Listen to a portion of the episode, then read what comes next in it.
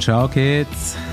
Andi, Paul und meine Wenigkeit freuen uns sehr, dass du heute deinen Weg pünktlich zur Bushaltestelle gefunden hast und dir für uns beim Warten die Finger abfrierst.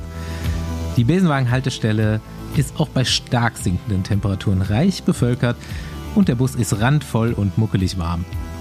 Auf dem Weg in den ersten Advent reichen wir heute Kinderpunsch und Besenwein und aus dem Radio hört man Ulle philosophieren. Aber jetzt geht's los.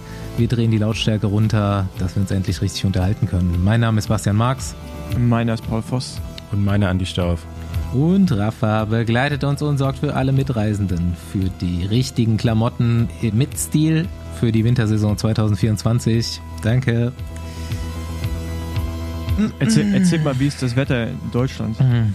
Ja, scheiße, ich habe es mir heute schon ganz, ganz ehrlich. Ich habe es mir bei der ganzen Radfahrt ich, ich mir heute überlegt, einfach. mit dir zu reden.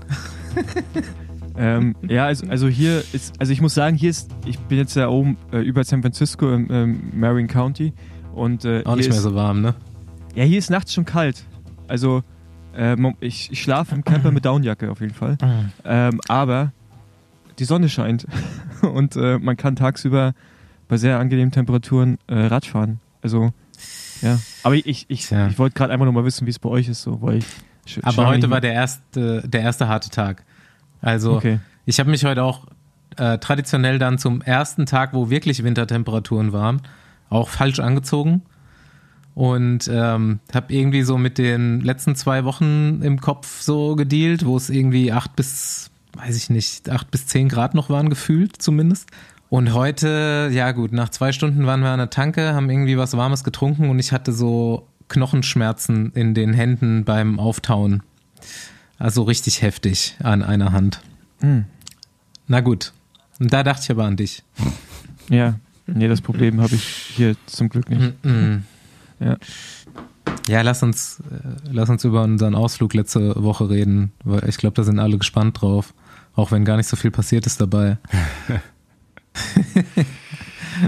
Kommentare ohne Ende bekommst. Immer schade, wenn du. Also wir waren ja letzte Woche Mittwoch auf der Jan-Ulrich-Doku-Premiere und das ist dann jetzt schon wieder irgendwie fast eine Woche her, ist schon wieder fast abgekühlt für uns das Thema, ne? Ja. Ähm, aber abgekühlt, was man auch würde ich nicht sagen. Der macht ja eine richtige Promotour, ne? Also es ist ja so richtig, als wenn er ein Album ja. gedroppt hätte, das ist so krass. Äh, so bei einem relevanten Podcast. Das ist ja auch normal bei sowas, ja. glaube ich. Ja, ja, aber das ist halt, glaube ich, die erste Person so in unserer Radsportblase, die sowas macht, oder? Also mir fällt jetzt gerade niemand ein, der schon mal so unterwegs war, also jetzt auch bei den größeren Podcasts, die halt jetzt nichts mit Radsport zu tun haben oder im Sport also, im Allgemeinen. Es ist ja auch, wenn man jetzt mal das Medienecho sieht, einfach niemand sonst im Radsport so relevant, nach wie vor. Ja, also. ja aber, aber ich glaube, ich habe das Thema letztens, wenn du ich glaube, selbst weltweit, wenn du sagst, kennst du Jan Ulrich, ich bin davon überzeugt, dass selbst Leute, die Radsport nicht kennen, also sich nicht auskennen, die kennen sehr wahrscheinlich den Namen. Und auch Lance Armstrong. Ich glaube, das ist so. Das, das, ja, weil es zu der Lance Zeit Armstrong war, ist, halt glaube ich, nochmal was anderes, ne? Er ist ja noch größer. Ja, aber dann ist auch schon wieder Jan Ulrich ja. gegen Lance Armstrong im, im Kontext. Also ich glaube, Lance Armstrong, Mark Cavendish, das sind so die einzigen Weltstars des Sports, die wir haben. Ich, ich glaube, Mark Cavendish kennt weniger als Jan Ulrich. Weltweit gesehen. Also weltweit gesehen. Das könnte doch, sein. Also ich glaube, Jan Ulrich ist so wie, jeder kennt Michael Schumacher, jeder kennt Jan Ulrich, glaube ich. Das ist, also ja, den Namen gut. hast du schon mal gehört. Also ich meine, Jan Ulrich hat einmal die Tour gewonnen, klar, war danach noch ein paar Jahre mit dabei. Also kann sein. Ich glaube es nicht. Also als glaub, Sport als Michael Schumacher hat halt siebenmal ne? oder was weiß ich, wie oft der Formel 1 Weltmeister war, ne? Bei so einem Sport, was halt noch mehr, mehr Leute erreicht. Darum geht es ja gar nicht, wie oft er was gewonnen hat. Aber es gibt, also, wenn du, es gibt so Namen, weißt du, die halt irgendwie bekannt sind. Ich glaube, dieses Tour de France war halt ein riesen Hype Ende der 90er, Anfang 2000er. Und dieses Duell mit Lance. Und Ulrich war ja immer da. Und ich, ich glaube schon, dass der eine krasse, dass den viel, viel mehr Leute kennen, als man, als man sich irgendwie bewusst macht, so. Mhm. Auch wenn Schumacher natürlich mehr, mehr Rennen gewonnen hat und mehr Titel. Also, aber ja. Ja, und ein bisschen unkritischer betrachtet wird. Ein bisschen hinterher. Ja. Nee, also wir hatten nichts mit Ole zu tun dann leider an dem Abend. Also es, es, kam kein Gespräch zustande, was aber auch völlig in Ordnung ist. Da waren genug Leute da. Ähm, Immerhin hast du dein Foto Mich hat einfach ich habe mein Foto bekommen, aber es war auch schon so ein bisschen unangenehm, das zu mein, kriegen. Mein Kumpel hat auch noch äh, eins bekommen für seine, dem größten Jan Ulrich-Fan in Deutschland. Ja. wir, wir standen an, beide. Aber warum ist er eigentlich nicht im Besenwagen zur Promotour? Das, die warum Frage kannst du doch beantworten, Paul. Genauso wie wir. Also, ähm, also ich habe jetzt zum Beispiel den Podcast von Hotel Matze mit ihm gehört und ich glaube, in dem, also so wie der Podcast war, fand ich ihn super gut und glaube ich nicht, dass wir in unserem Format das so hätten machen können einfach. Das war schon mal ein Grund. Nee, ne? Also vielleicht mit ja, so ein bisschen Abstand und gar nicht über diese ganze Story jetzt, die ja jetzt zum ersten Mal erst mhm. erzählt wird, äh, glaube ich, pass, würde das hier gar nicht so reinpassen. Und vielleicht mit so einem, wenn jetzt mal so ein bisschen Zeit ins Land, nee, Zeit ins Land gegangen ist und man vielleicht wieder über andere Radsportthemen auch sprechen kann mit Jan Ulrich, dann fände ich das eine super Sache. Aber gerade, ich glaube, würde ich mir auch gar nicht zutrauen, so ein Interview zu führen, wie jetzt das äh, Matze Hilscher da gemacht hat. Ähm, ja, natürlich. Wir sind halt auch komplett keine Journalisten. Ne? das hier ist einfach nur der Dummschwätzer Radsport-Podcast. Trash Talk aus dem Peloton. Ne? Ja. Davon abgesehen, dass Matze Hilscher jetzt auch kein Journalist ist. Aber ja, klar, das äh, ist, ein, ist, ein komplett anderes Format. Ist er nicht? Ähm, ich dachte. Nee, eigentlich nicht. Hat er, hat er so eine, hat einfach eine Agentur gehabt, oder? Wo äh, ein bisschen Marketing und sowas und dann eigene, eigene Läden und glaube ich, also ich, ich glaube nicht, dass er Journalist ist glaube, der ist einfach sehr gut in dem, was er macht. Immerhin hm. Buchautor, so weit sind wir auch noch nicht. Nee, nee, nee. Okay, ja gut, aber ja, dann, äh, also gibt es gar nicht so viel zu erzählen von der Ole Dogo. Wie lange nee. ist, also ich habe irgendwas, wie lange ist die? Sind das zwei Folgen? Wie funktioniert das? Vier, vier Folgen. Vier Folgen, okay.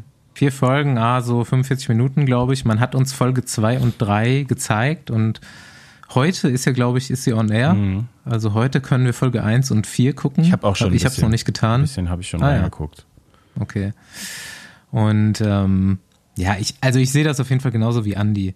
Ich habe mich das ja auch immer gefragt, auch in den ganzen Jahren haben wir immer wieder Kommentare bekommen, wann Ulle im Podcast und so weiter. Und in den ganzen Jahren hätte ich mir gar nicht vorstellen können, mit ihm zu reden. Ich hätte mir gar nicht vorstellen können, was will ich eigentlich, was will ich von ihm, was, was frage ich ihn.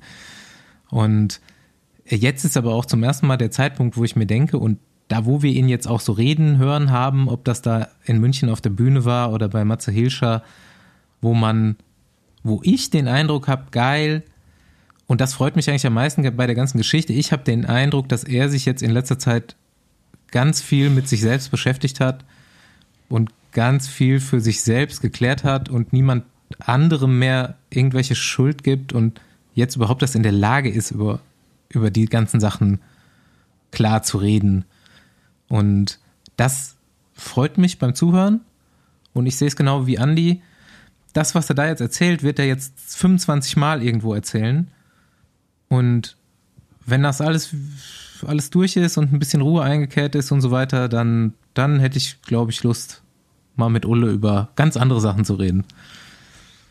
Aber jetzt nochmal zu der Doku an sich eigentlich mhm. oder zu dem Podcast. Ich will jetzt auch nicht zu viel spoilern. Mhm. Aber ich finde es krass, dass er also oder was heißt das? Ne? Ich finde es generell, ist es ja immer wieder so ein Phänomen, dass manche Leute einfach denken, sie müssen manche Dinge alleine schaffen oder durchhalten oder aushalten. Und dass das wirklich so mhm. lange gebraucht hat, bis jemand oder bis er zu dem Entschluss gekommen ist, er, ich muss mir jetzt mal diese Bürde, die muss ich jetzt mal ablegen, weil ich meine, es wäre auch fast äh, schief gelaufen. Ähm, ja, das fand ich eigentlich im Nachhinein so richtig, ja, okay, krass.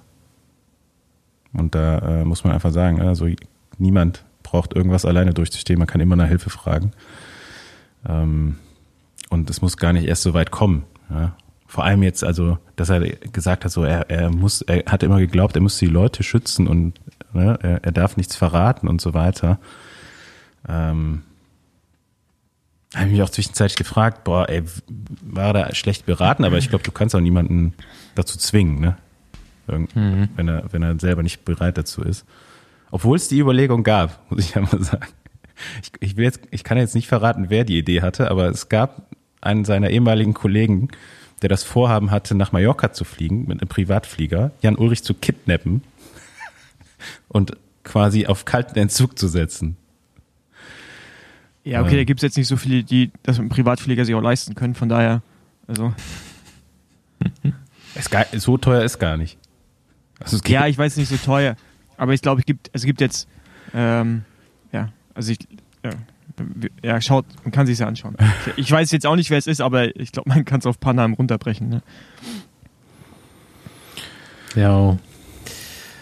Ähm, I Ivan Basso war da. Mhm. Ivan Basso und die Mutter von Marco Pantani waren da bei der Premiere. Das waren eigentlich meine Highlights fast von den Leuten, die noch da waren. Nichts gegen die ganze deutsche Cycling-Prominenz, die wir noch getroffen haben, von denen wir viele noch einladen müssen hier übrigens. Wer waren so da? ähm, Ralf Grabsch, André Korf, äh, Jens Heppner war da, oder? Mhm. Mhm. Danilo Hondo. Ich weiß jetzt. Danilo Hondo. Ich weiß nicht, wer sonst noch so da war. Bestimmt noch ein paar mehr, aber ich habe auch nicht alle gesehen. Ja. Ja, es war, es war nicht so. Die, also, das waren eigentlich auch fast alle oder alle spielen halt irgendwie in der, in der Doku mhm. irgendeine Rolle, ob jetzt als, äh, ja, ob sie auch eine Geschichte da erzählen oder einfach nur drin vorkommen. Ja, ähm, okay. Also, deswegen waren die auch alle da. Eigentlich hätte Lance auch kommen sollen.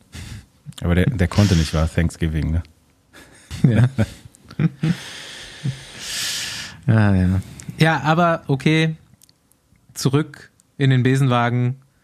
Wir haben, ich habe gestern Flüge für Andi und mich gebucht. Wir fahren Gran Guanche. Ey, und wir haben zumindest mal Flüge gebucht. Wir haben Flüge gebucht. Ah, leider haben wir dann gestern auch die, äh, ich habe mir auch die GPX-Files runtergeladen und dann mal äh, eine Vorstellung bekommen von dem, was auf uns zukommt. Ja, und äh, wir es ist alles haben gar nicht das Problem, ein Angebot zu machen. Ja, es ist gar nicht das Problem. Das Problem hast du eigentlich schon im Eingang von dieser Folge hier gesagt. Es ist richtig scheiß Wetter draußen. Aber wie habt ihr jetzt gebucht? Donnerstag bis Donnerstag? Mhm. Ja. Da müsst ihr euch aber auch sputen, ne? Ja, also bei meiner ähm, Realisation dieser Route habe ich dann Andi auch durchgegeben, dass wir am besten vier Tage fahren sollten. Und ja, davon wird schon einer richtig hart. Ja, ja, aber das Problem ist ja auch, ihr müsst, also die Fähre zurück von, von dem Zielort, die fahren jetzt auch nicht alle halbe Stunde, ne? Also das ist ja auch, gibt es ja so, immer so ein Fenster, wo die fahren. Ähm, aber ja, ihr, ihr, macht das schon. Ja, ja das ihr? wird schon. So mit gehangen, wird gefangen, Paul. Ich dachte, das wäre klar. Genau, ja, also was wir uns nämlich nee, jetzt ich, überlegt ich, haben, ist, du ich, musst dich ja ein bisschen anstrengen bei dem Trip, weil du bist viel fitter als wir. Ja, aber ich mache keinen mach kein Hotelurlaub daraus. Also da könnt ihr Nee, nee. Du, du kannst ja dann noch ein paar Runden drehen, aber wir haben uns überlegt, du kriegst einen Anhänger und fährst unser Gepäck. Nee, nee. Das ist. Ihr, ihr, ihr, ihr macht schön euren, euren Urlaubstrip da mit Hotels und ich, äh, und ich fahre das richtige Kranguanche mit Schlafen auf der Fähre und dann weiter. Wie man es eigentlich auch machen sollte. Das ist ja das Geile eigentlich. Das ist ja eigentlich das Geile daran, muss ich sagen. Und ich dachte auch, so machen wir das ein bisschen. Halt dann nur quasi nicht, nicht äh, in einem sehr, sehr schnellen Tempo, sondern einfach in einem, einfach rüberfahren. Aber jetzt ja mit Hotels und so, also vor allem, ihr, ihr denkt ja, Hotel ist nice, aber Hotel ist gar nicht geil, wenn man keine Sachen hat, die man anziehen kann. Und desto mehr Gepäck du mit hast, desto ranziger ist es berghoch. Das heißt, entweder man entscheidet sich dafür, Schuhe mitzunehmen, doch was Normales zum Anziehen, dann hat man ja viel mehr Gepäck, was dann berghoch echt ein Pain ist, weil jedes Kilo merkst du. Ja, und dann ist Hotel auch gar nicht mehr so geil, wenn man die Sachen nicht hat. Weil du, dann läufst du Bademantel ist extrem entspannt. Ja, ja, aber also ich glaube, ihr stellt euch das geiler vor, als es dann am Ende ist. Ähm, ja, aber gut. Und vor allem Hotel zu finden ist dann ja auch, also ist jetzt nicht das, das Schwerste, aber von da, wo die Fähren fahren, da ist meistens auch nicht viel drumherum. Deswegen, ähm, aber Gut, ja, das mache das mach ich schon im Vorhinein. Ja. Wir müssen halt dann den Zeitplan einfach schaffen. Das ist so das Ding. Aber ich glaube, der Zeitplan für uns wird nur am ersten Tag ein Problem. Warum? Weil am ersten Tag ist der einfachste Tag, zwei Inseln zu machen. Ja, genau. Ja, Sollte und die restlichen, restlichen Tage machen wir einfach nur eine, immer. Ja, ich, ich, ich, bin, ich bin auf jeden Fall gespannt. Ich bin vorher im Trainingslager auf Teneriffa. Wir dann rüber? Ach, na klar. Und, äh, macht noch ein Trainingslager vorher. Ja, wenn man schon da irgendwie runterfliegt, dann, keine Ahnung, dann nutze ich das halt auch dann direkt. Die erste gemeinsame Besenwagen-sportliche Aktivität und was wird. Und Paul flickt uns direkt. Nee, ich flieg euch nicht, ihr flickt mich. Ich dachte, wir machen so schön. Ich dachte, wir machen so richtig schön die, die Kranguanche Experience mit quasi die Ruhezeit ist die Fährüberfahrt. Und dann. Äh, du spinnst genau, wohl. Dann, Nachts fahren ist doch richtig bescheuert. Nee, das, das, das Ich flieg doch nicht Bock. auf die Kanaren, um dann im Dunkeln durch die Gegend zu fahren. Ich will ja auch sehen, wo ich bin. Ja, aber nachts, das macht echt Bock. Weiß ich nicht. Doch, dieses Gefühl, nachts irgendwo berg zu Also ich glaube, wir fahren ja schon sehr früh los und kommen bestimmt auch mal ins Dunkle. Also da muss ich nicht noch die ganze Nacht dranhängen. ja, wie gesagt, maximal Tag 1 äh, birgt die Gefahr. Außer wir haben nächtliche Fährüberfahrten, keine Ahnung. Aber ey, Plan jetzt ist, und zumindest die Flüge sind jetzt schon mal gebucht, wir äh, holen uns jeder eine GoPro und machen ein bisschen Live-Berichterstattung. Und dann könnt ihr euch mal zu Gemüte führen, wie Paul das auf dem Weg zum Sieg äh, empfindet und wie, was wir so machen. Ja, ich, also unser, unser Film wird länger. Auf dem Weg zum Ziel empfinde ich auf jeden Fall nichts, weil zum Sieg wird es da auch nicht gehen, aber ja. Ich, hey, aber ich, ich, ich finde halt die auf jeden Fall einen Sieger, ne? Also es gibt schon. Es gibt auf jeden Fall einen Sieger. Das hat ja, ja. Lawrence Tendam und. Letztes Jahr. Oder dieses Jahr gewonnen, ja, genau. Genau. Ich habe zwei, zweimal gab es das erst, oder? Äh, nee, kann, kann sein, ja. Ja, aber auch nicht mehr als dreimal. Also, ich glaube, äh, glaub, das ist jetzt das vierte Mal. Auf der Website sind auf jeden Fall nur zwei Jahre aufgezeichnet, so wie ja, ich genau, das gesehen habe. Es gibt ja, Andi, es gibt ja Mountainbike und noch Gravel. Gravel und genau, und Straße. Genau. Ja, aber ich, ich glaube, in der E-Mail, die ich bekomme, war doch, dass es die vierte Austragung ist, oder? Ja. ja, es wird auf jeden Fall spannend. Also Leute, oder? Leute, ähm, so Paul Voss, super fit, wahrscheinlich so fit wie früher als Profi. Das glaube ich nicht, aber ja. Ähm, ja, aber auf jeden Fall nicht, nicht, viel, nicht viel weniger. Also ich glaube, wir waren fitter als Andi dann. Das glaube ich schon. Der richtige Spaß wird eigentlich Andi und Fonsi und jeden Tag 4000 Höhenmeter. Es gibt jetzt von Pinarello auch ein E-Rennrad, was man gar nicht so sieht, dass es ein E-Rennrad ist. Hm, Habe ich auch schon überlegt. Ja. Gerade stellt sich mir aber eher die Frage, ob ich komplett unvorbereitet kommen soll oder mir jetzt den ganzen Stress mit dem Training bis dahin nur antun soll. Also ich glaube, ich würde mir eher den Stress antun, weil ich, ich glaube, unvorbereitet, dass... Ich Kannst du nicht auch noch eine Woche nach Malle kommen? Hm, weil, nee, ich glaube, im Dezember wird schon eng. Also, ne, Januar, Januar ist der ganze Januar noch vorher. Also ich, ich, also ich würde schon empfehlen, so ein bisschen Rad zu fahren davor. Meinst du nicht, Laufen reicht so ein bisschen? ja, du, ey Andi, das kannst, das kannst du alles machen. Ähm, e-, eventuell müsst ihr halt einfach nur euren, euren Rückflug äh, quasi, den könnt ihr ja trotzdem antreten, dann schafft ihr halt die letzte Insel vielleicht nicht. Ähm, weil ihr kommt ja, ihr fliegt ja wahrscheinlich nach Lanzarote und dann zurück von Teneriffa, oder? Mhm. Mhm. So wie das da auf der Website stand. Ja, genau. Und äh, man kann ja auch frühzeitig aussteigen, aber das wäre natürlich schade. Man hat ja aber auch den ganzen Tag Zeit. Ja, das stimmt. Ah, wir kriegen das schon hin. Aber ja, in, drei, in drei Tagen wird es schwer. Also ich mache mir da jetzt keine Gedanken, Paul. Erstmal den ersten Tag überleben, danach können wir weiter gucken. Ah, es wird witzig. Glaube ich. Ey, okay, next Thema. Ist ja schon öfters hier auch mal der Politik-Podcast gewesen. Besenmann der, ich, ich habe eigentlich, ich hätte gern öfters mal so, so Rat, Infrastruktur, Politik-Themen hier noch. Eigentlich habe ich auch schon mal überlegt, so einen irgendeinen Verkehrsminister hier reinzuholen oder so, aber das gäbe auch nur. Ja, der, der brauchst nicht machen, Alter. Das ja, es gäbe nur Clash. Aber ich setze gerade, ihr könnt mal was dazu sagen, aber ich setze gerade extrem meine Hoffnung auf die Europäische Union, weil da jetzt endlich das für alle äh, Länder in der EU vorgeschlagen wird, was ich seit Jahren fordere, nämlich eine Führerscheinprüfung ab 75. Und dann alle fünf Jahre. Also das, was am, die Sache, die am klarsten auf der Hand liegt für mich in äh, Verkehrssicherheit, äh, wird natürlich von Deutschland abgelehnt, wie immer. Also. Ja, ja gut, also die ehrlich, Autolobby hier in Deutschland ist ja auch nicht so. Ja, ohne Einfluss, ne? Und, und Leute über 70 sind eine sehr, relativ breite Wählerschicht und die darf man nicht verärgern als Partei. Also kann man die ruhig auch blind weiter Auto fahren lassen.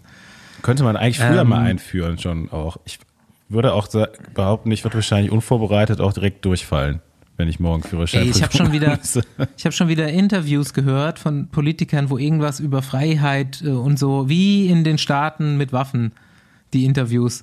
Und ey, Surprise, wenn du noch gut Auto fahren kannst, darfst du weiter Auto fahren mit 75. Gar kein Problem. Nur wenn du nichts mehr siehst oder keine Reaktion mehr hast, dann wird's halt schwierig. Ja, ich, so, ich, das kann man auch einsehen. Es geht ja auch weniger um die Regeln, ne, als wirklich das Sehen und Reaktion. Ja, genau. Es geht also. um, um sowas geht's. Exakt. Und wenn das halt zu schlecht ist für den Straßenverkehr, dann solltest du auch nicht mehr fahren und nicht wie hier für immer weiter fahren dürfen.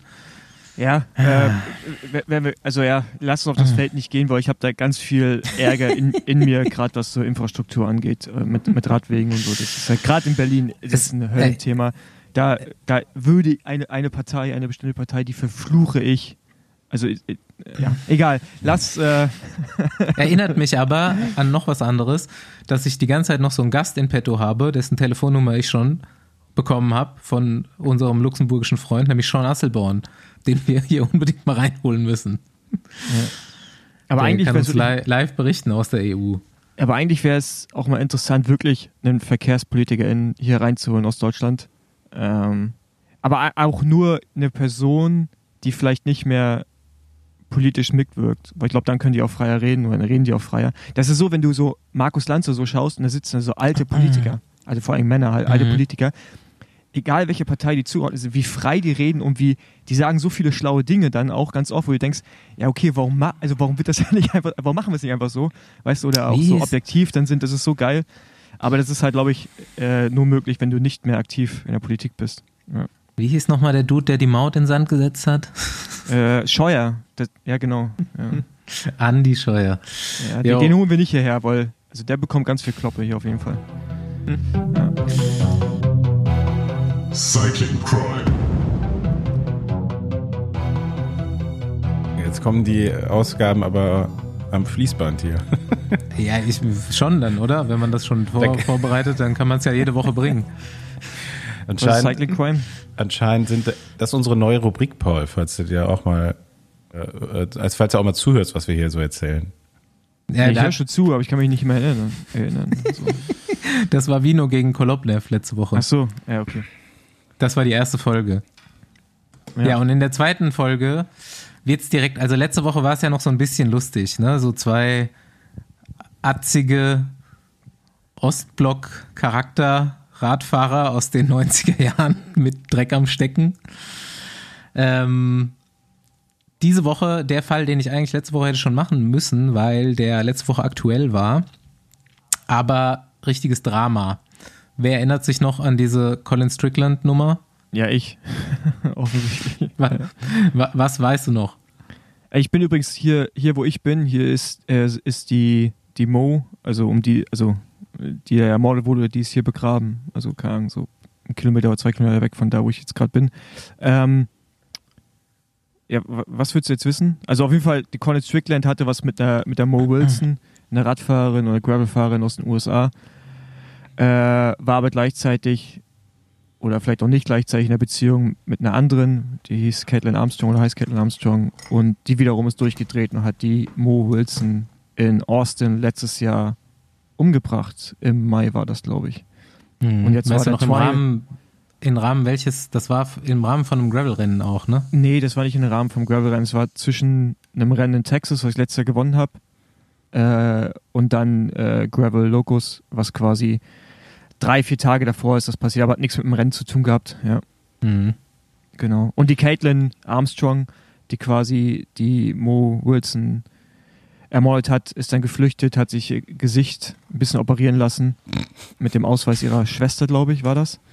Ähm, sehr, genau, sehr richtig. Ich glaube, die haben sie in Costa Rica, kann es sein? Ja, haben sie Costa Rica. Ja, und jetzt ist sie vor Gericht und da, sie haben sie, glaube ich, zu 99 Jahren verurteilt, oder? Ja, bis zu 99 oder Jahre. Bis zu 99, ja. Geil, Paul äh, kann die, die hat die ganze Episode schon erzählt. Ja, das ist ja hier, also viele von den Leuten, die ich erkenne, mit denen ich auch irgendwie befreundet mhm. bin, die kennen, waren mit der Mo befreundet. Mhm. Also das ist ja, ich bin hier auch bei Brennan, bin mir gestern mit dem Rad gefahren, da war ja auch eng mit ihr, deswegen äh, mir ist die Geschichte, ja, also die war dann irgendwo sehr nah an mir dran, ja. Oder ist mhm. immer noch nah an mir dran, ja. Ja, und du warst auch zu dem Zeitpunkt drüben, ne?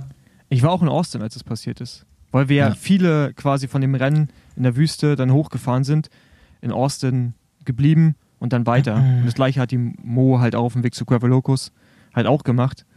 Ja, und da, und der, die Caitlin Armstrong und der, wie heißt der, ähm, der Typ? Äh, Colin Strickland. Colin Strickland, die wohnen halt in Austin.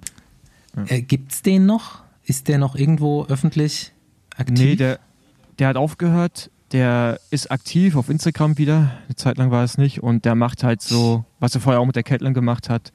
Äh, der renoviert so Trailers und sowas. Mhm. Ja.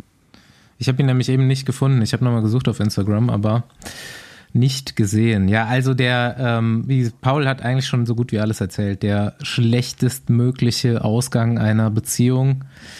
Ähm, ich habe mir eben noch mal eine halbstündige Doku darüber reingezogen auch und ähm, anscheinend hatten die Caitlin Armstrong und Colin Strickland so eine On-Off-Beziehung und in den Off-Phasen hat er sich halt quasi auch scheinbar regelmäßig dann mit der Mo Wilson getroffen. Und Caitlin Armstrong wusste das dann aber immer irgendwie im Nachhinein. Und die hatte halt schon richtigen Hass auf die.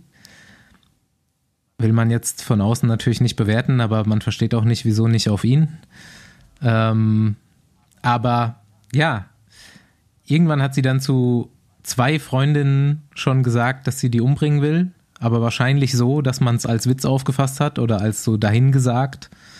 Und ähm, als sie dann mal wieder mitbekommen hat, dass die zwei zusammen unterwegs sind, er hatte auch irgendwie Mo Wilson unter einem anderen Namen in seinem Handy eingespeichert und hat so kryptische Nachrichten mit ihr geschrieben.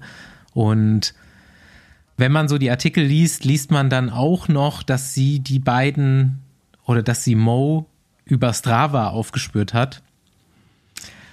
Was auch ein pikantes Detail an der Nummer ist. Auf jeden Fall ist sie dann eben in Austin irgendwann dahin gefahren, wo die Mo bei einer Freundin untergekommen war und hat sie erschossen.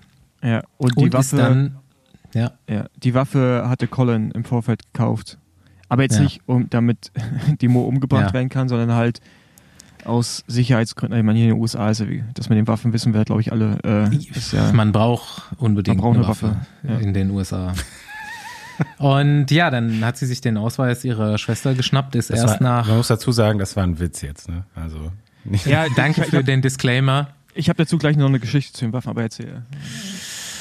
Danke für den Disclaimer. Ist dann erst mit dem Ausweis ihrer Schwester nach New York geflogen und von dort aus dann nach Costa Rica. Und dort hat sie Yogakurse gegeben in einem Hostel, ähm, was sie, glaube ich, auch selbst vorher schon als mhm. Beruf gemacht hat und ist dann aber irgendwann aufgeflogen, weil Cops da waren und nach Ausweisen gefragt haben und obwohl sie sich scheinbar hat wirklich plastisch äh, operieren lassen und Haare gefärbt und so weiter, konnte sie dann irgendwie nicht verheimlichen, wer sie ist.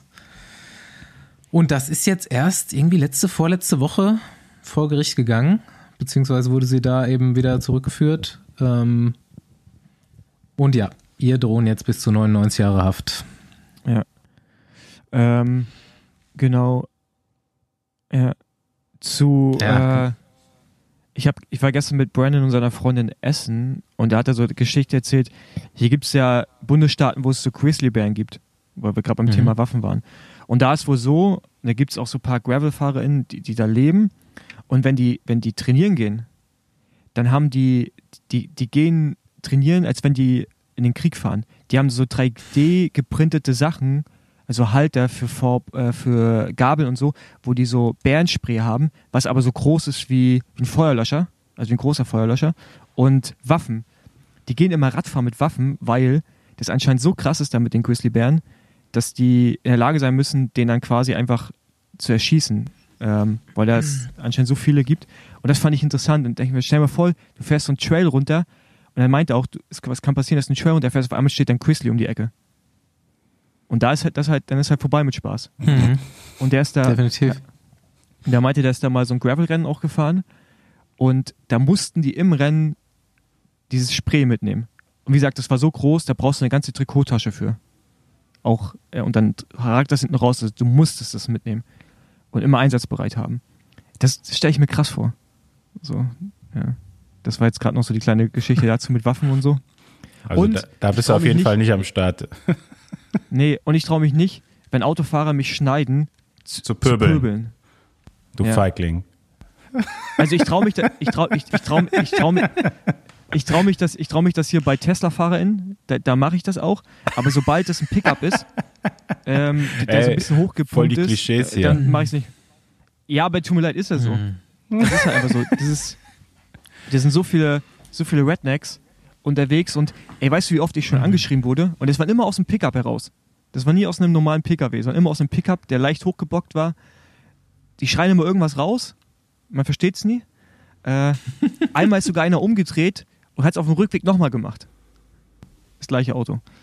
Ja, von ja, daher, da traue ich mich gut. dann nicht irgendwas zu sagen. Paul, ich wäre trotzdem vorsichtig mit den Tesla-Fahrerinnen.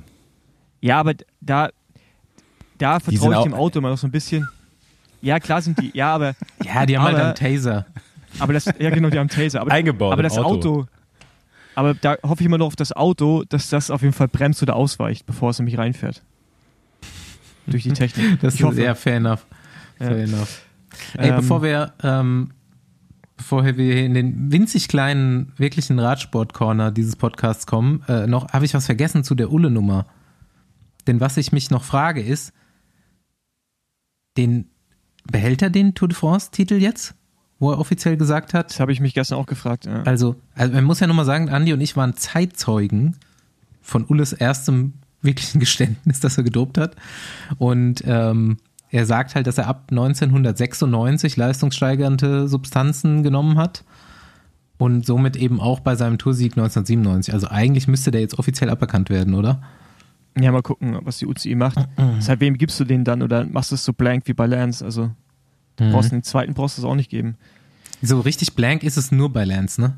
Ja, ist nur so bei die, Lance. Die anderen, dann steht in den, also zumindest auf Wikipedia steht dann Confess to Doping later afterwards ja, oder was. Also ich würde ich würd mittlerweile ganz ehrlich auch mhm. einfach sagen, lasst, also schreibt von mir aus Lance da wieder rein, macht den Vermerk dahinter, der groß genug ist und dann ist gut, weil dieses ganze, mhm. weil ich meine, wie willst du das irgendwie jetzt noch rechtfertigen, jemand wie Ulle, der eventuell behält, ja, oder auch dann andere Leute, ja, also ich meine Pantani und so, es ist, also es ist halt da, der, ich weiß nicht, ob Pantani, ich glaube, der wurde niemals mhm.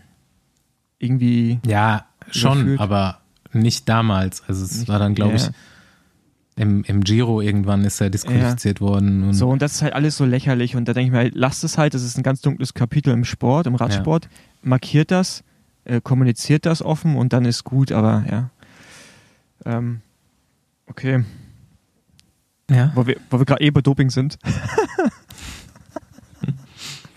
ähm, ich weiß nicht, wollen wir rüber zu Valverde gehen? Ganz kurz. Ach ja, stimmt. Valverde hat Paul öffentlich geflamed. Ja. Ähm, da gibt es auch gute, da gibt's auch gute Memes dazu bei, bei, bei X. Äh, sehr, sehr gut. abgeliefert. Ja. Kann, schick die bitte dann rein für den Sonntagspost.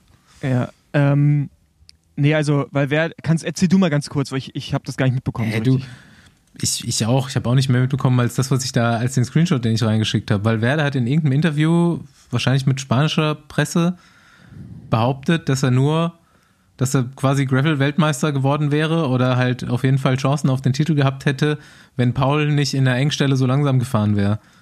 Ja, also. Paul Voss namentlich erwähnt.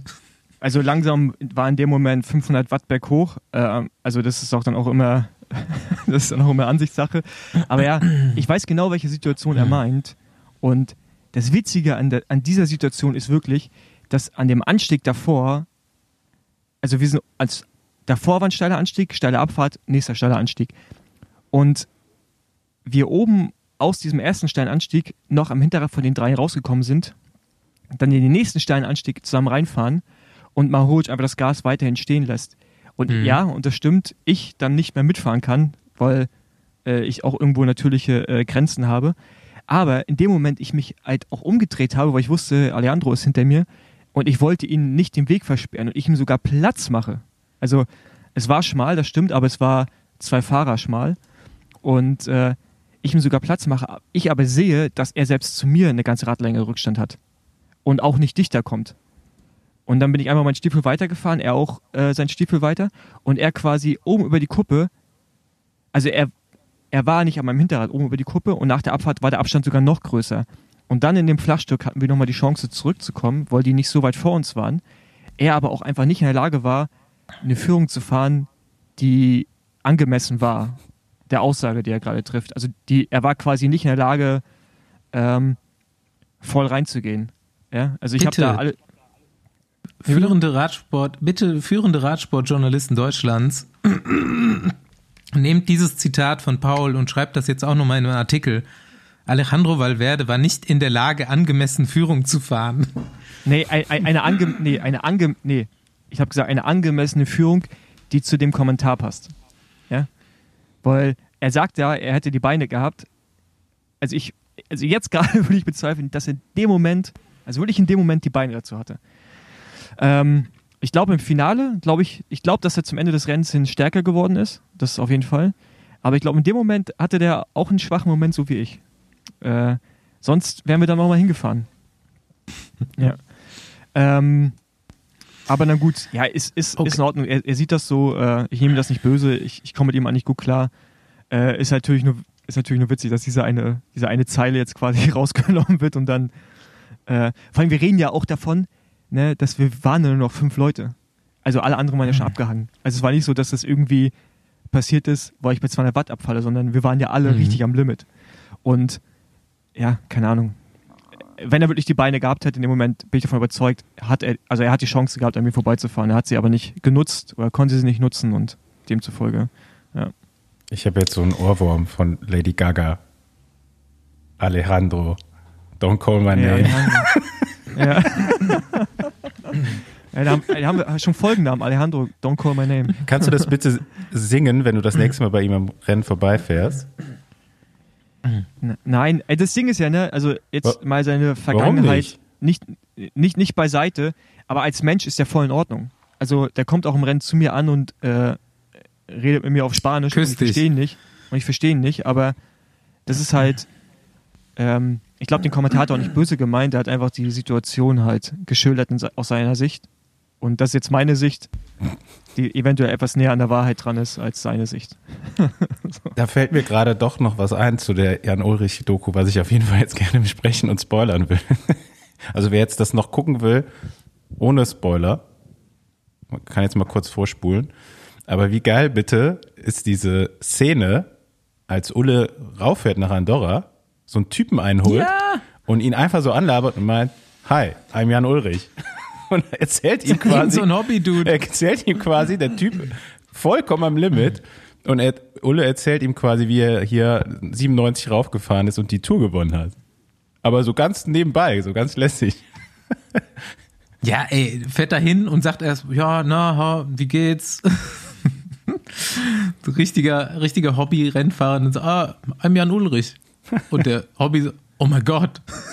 Ich glaube, der wusste nicht, wer das, das ist. Das ist die beste Szene auf jeden ich glaub, Fall. Äh, der äh, nee, doch, Hobbyfahrer der wusste, nicht, wer das ist. Nee, nee, ich glaube nicht. Aber vorher nicht. Aber der wusste, als er Jan Ulrich gesagt hat, wusste er, wer das ist. Meinst du? Der sah ja, so ratlos der hat doch gesagt, aus. oh mein Gott.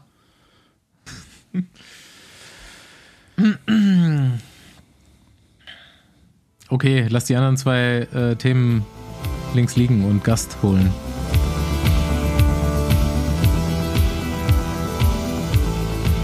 Sodle, Besenwagen heute komplett vollgepackt. Ich habe es schon erwähnt. Ähm, insgesamt drei Gäste heute. Und die ersten zwei holen wir jetzt mal rein. Und es gibt einen besonderen Anlass. Denn es gibt Top-Weihnachtsgeschenk-Möglichkeit vom Besenwagen. Ist jetzt seit Sommer in, in Verhandlungen, Mache, Produktion, alles Mögliche. Können äh, uns Josephine und Chris gleich äh, genau erläutern, wie die Produktion so abgelaufen ist. Aber Vorsicht, ich erkläre jetzt erstmal. Josephine und Christopher. Äh, erstmal Hallo. Hi. Hi, servus. Schön, dass wir da sein dürfen.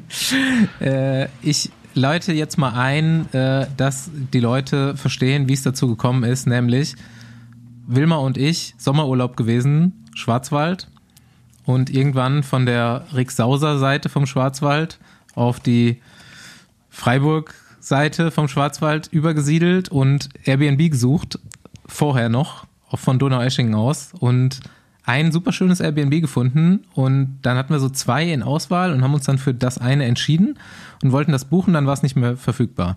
Also scheiße. War so ein bisschen Weingutmäßig sah das aus, altes Gebäude, schöne Wohnung, tipptopp. Naja, gut, haben wir das andere gebucht. Und dann, ja, fahren, fahren wir da so Fahrrad, wie wir das halt so gemacht haben. Und irgendwann schreibt mir Christopher Hartz, ja, hier, ihr seid ja in der Gegend, wir wohnen nicht weit weg, wollt ihr nicht mal vorbeikommen? Wir haben hier ein Weingut, bisschen vielleicht einen Wein probieren, bisschen quatschen. ja, warum nicht? und dann sind wir eines schönen Abends da hingefahren und dann ähm, war das das Airbnb oder das Haus von dem Airbnb, was dann, was wir nicht bekommen hatten, was schöner aussah als das, was wir hatten. Und ähm, ja, und dann saßen wir da und äh, Christopher und Josephine haben uns so ein bisschen äh, erzählt, wo der Wein so herkommt und wie die zwei so zusammengekommen sind. Und dann hat sich da schon so der Plan heraus entwickelt, dass man doch mal einen Besenwein auflegen könnte, weil der Wein sehr Radsport geprägt ist. Christopher hat es nämlich, wer es jetzt noch nicht weiß, ähm, ein Teil von Lotto Kernhaus All-Stars. ja, und jetzt könnt ihr erzählen, wie es aus eurer Sicht passiert ist. Ja, ich meine, was, was kann man Besseres machen, als hier bei uns in der Region äh, Radfahren äh, im Schwarzwald? Und Wein genau. trinken und Radfahren. Zur Regeneration ein äh, paar Gläschen Wein. Soll ja auch immer mal helfen. Äh, ja, das war recht spontan, äh, dass ich dich gesehen habe, dass du hier in der, in der Gegend bist. Und ich dachte, ähm, ihr habt in, ich glaube, zu Beginn euren, eurer Podcast-Karriere war, glaube ich, immer mal die ein oder andere Flasche Wein oder Gläschen Wein im Spiel. Zumindest habt ihr euch da öfter mal ein bisschen über Wein ausgetauscht. Und da dachte ich, äh, da müssen wir euch auch mal was Gutes zeigen. Und äh, so kam das dann zustande erstmal. Ja, wir zwei sind eigentlich auch immer überrascht, an wie vielen Stellen sich die ähm, Radsport- und Weinbubble irgendwie doch überschneiden und treffen. Und ähm, das wird jetzt, denke ich, das endgültige ähm, positive Verschmelzen beider Szenen werden. so stellen wir uns das auch vor. Erzählt noch mal, wie ihr zwei zusammengekommen seid. Das war nämlich eine lustige Geschichte. Ja, also als wir uns kennengelernt haben, hatte ich nichts mit Radsport zu tun und Chris ähm, nichts mit Wein am Hut. Also das war wirklich ähm, für uns beides Neuland eigentlich. Äh, ja gut, im Oktober hast du ab und zu auch mal ein Glas Wein getrunken, aber ansonsten.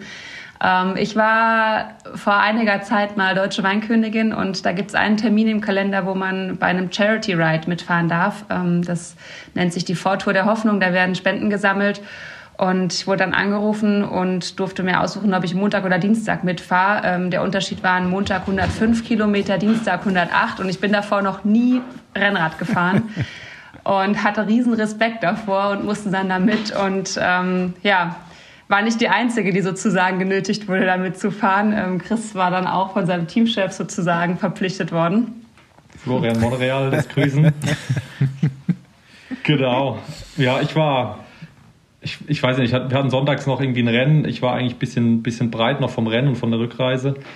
Äh, Florian wollte dann aber unbedingt, dass wir da halt ein bisschen auch Präsenz zeigen. Und ähm, ja, zufällig sind sie bei mir durch die Ecke gefahren und dann äh, kam ich aus der Nummer auch nicht mehr raus. Ja, er war dann der große Radprofi und ich war, ähm, ja, saß zum ersten Mal in meinem Leben auf dem Rennrad, hatte so einen lustigen roten Helmüberzieher auf und ein bisschen zu großes Radtrikot. Damals wusste ich noch nicht, dass man die Haut eng trägt sah wahrscheinlich ziemlich witzig aus und äh, da haben wir uns dann kennengelernt, ja. Also Moni sei Dank. Den habe ich jetzt hier direkt auch mal auf die Liste geschrieben, geschrieben, wen ich dann jetzt noch Wein zukommen lassen muss. ja, wenn wir da beim Name-Dropping weitermachen. Ich meine, es war ja gut, da haben wir uns das erste Mal kennengelernt dann äh, bei der Vortour der Hoffnung. Und äh, der Kontakt bestand natürlich dann ein bisschen weiter. Mit von der Partie an dem Tag war natürlich auch äh, kein geringerer als Karl Platt, äh, der auch bei mir da ums Eck gewohnt hat. Der war dementsprechend auch noch mit dabei. Und dann hatten wir uns irgendwie ein, zwei Wochen danach ähm, zu einer Weinprobe verabredet. Ähm, da war eigentlich geplant, Moni, Karl, ich äh, und Josephine, dass sie uns mal ein bisschen in die Weinwelt einführt. Ja, Karl hat da ein bisschen Wingman gespielt. Und ähm, ja, ich glaube, Moni hatte dann an dem Tag sogar gar keine Zeit. Ähm, Karl hat mich da mit seinem Porsche abgeholt und dann sind wir zur Josephine gefahren. Ja, und der Rest ist Geschichte. Stark. Aber ich bin dann am Radfahren hängen geblieben und Chris ist beim Wein hängen geblieben. Aber wie bist du zum Wein gekommen, Josephine? Also ist das bei euch in der Familie? Ja, tatsächlich. Also ich bin auf dem Weingut aufgewachsen, ähm, da wo wir jetzt auch wieder wohnen und wo äh, Basti uns schon besucht hat. Ähm, wir haben seit, boah, ich bin die sechste Generation meiner Familie, die hier auf dem Hof quasi Wein macht und ähm, ausbaut. Und habe relativ, nicht direkt nach dem Abi, aber relativ schnell gemerkt, dass mich das Thema nicht loslässt und habe dann auch Weinbau studiert und ähm, bin jetzt seit drei Jahren voll im Familienbetrieb und bin jetzt wirklich ähm, hier ja, wie meine Vorfahren sozusagen, einfach Winzerin ähm, auf dem Hof. Sehr schön. Nice. Dann kannst du ja jetzt vielleicht auch so ein bisschen was zu dem Wein erzählen, den wir jetzt zusammen machen. Ja, voll, äh, super gerne. Ich fand das auch eine klasse Idee. Chris hat das echt schon vor einer Weile mal gesagt, weil er meinte, boah, also die Besenwagen-Jungs, ich glaube, die trinken auch sau gerne Wein. Eigentlich müssten die mal einen eigenen Wein rausbringen. Das ist aber echt schon eine ganze Weile her und dann hat sich das alles so witzig ergeben. Und ähm, wir kommen, also unser Weingut liegt im, hat Basti gerade schon gesagt, also im Südbadischen, im Markgräflerland. Also das ist wirklich so der letzte Zipfel vor Frankreich und der Schweiz. Und wir bewirtschaften hier ganz klein, nur mit der Familie sechs Hektar und machen 100 Prozent Handlese, sind wirklich, haben starken Fokus auf die Qualität, geben uns krass viel Mühe mit den Weinen.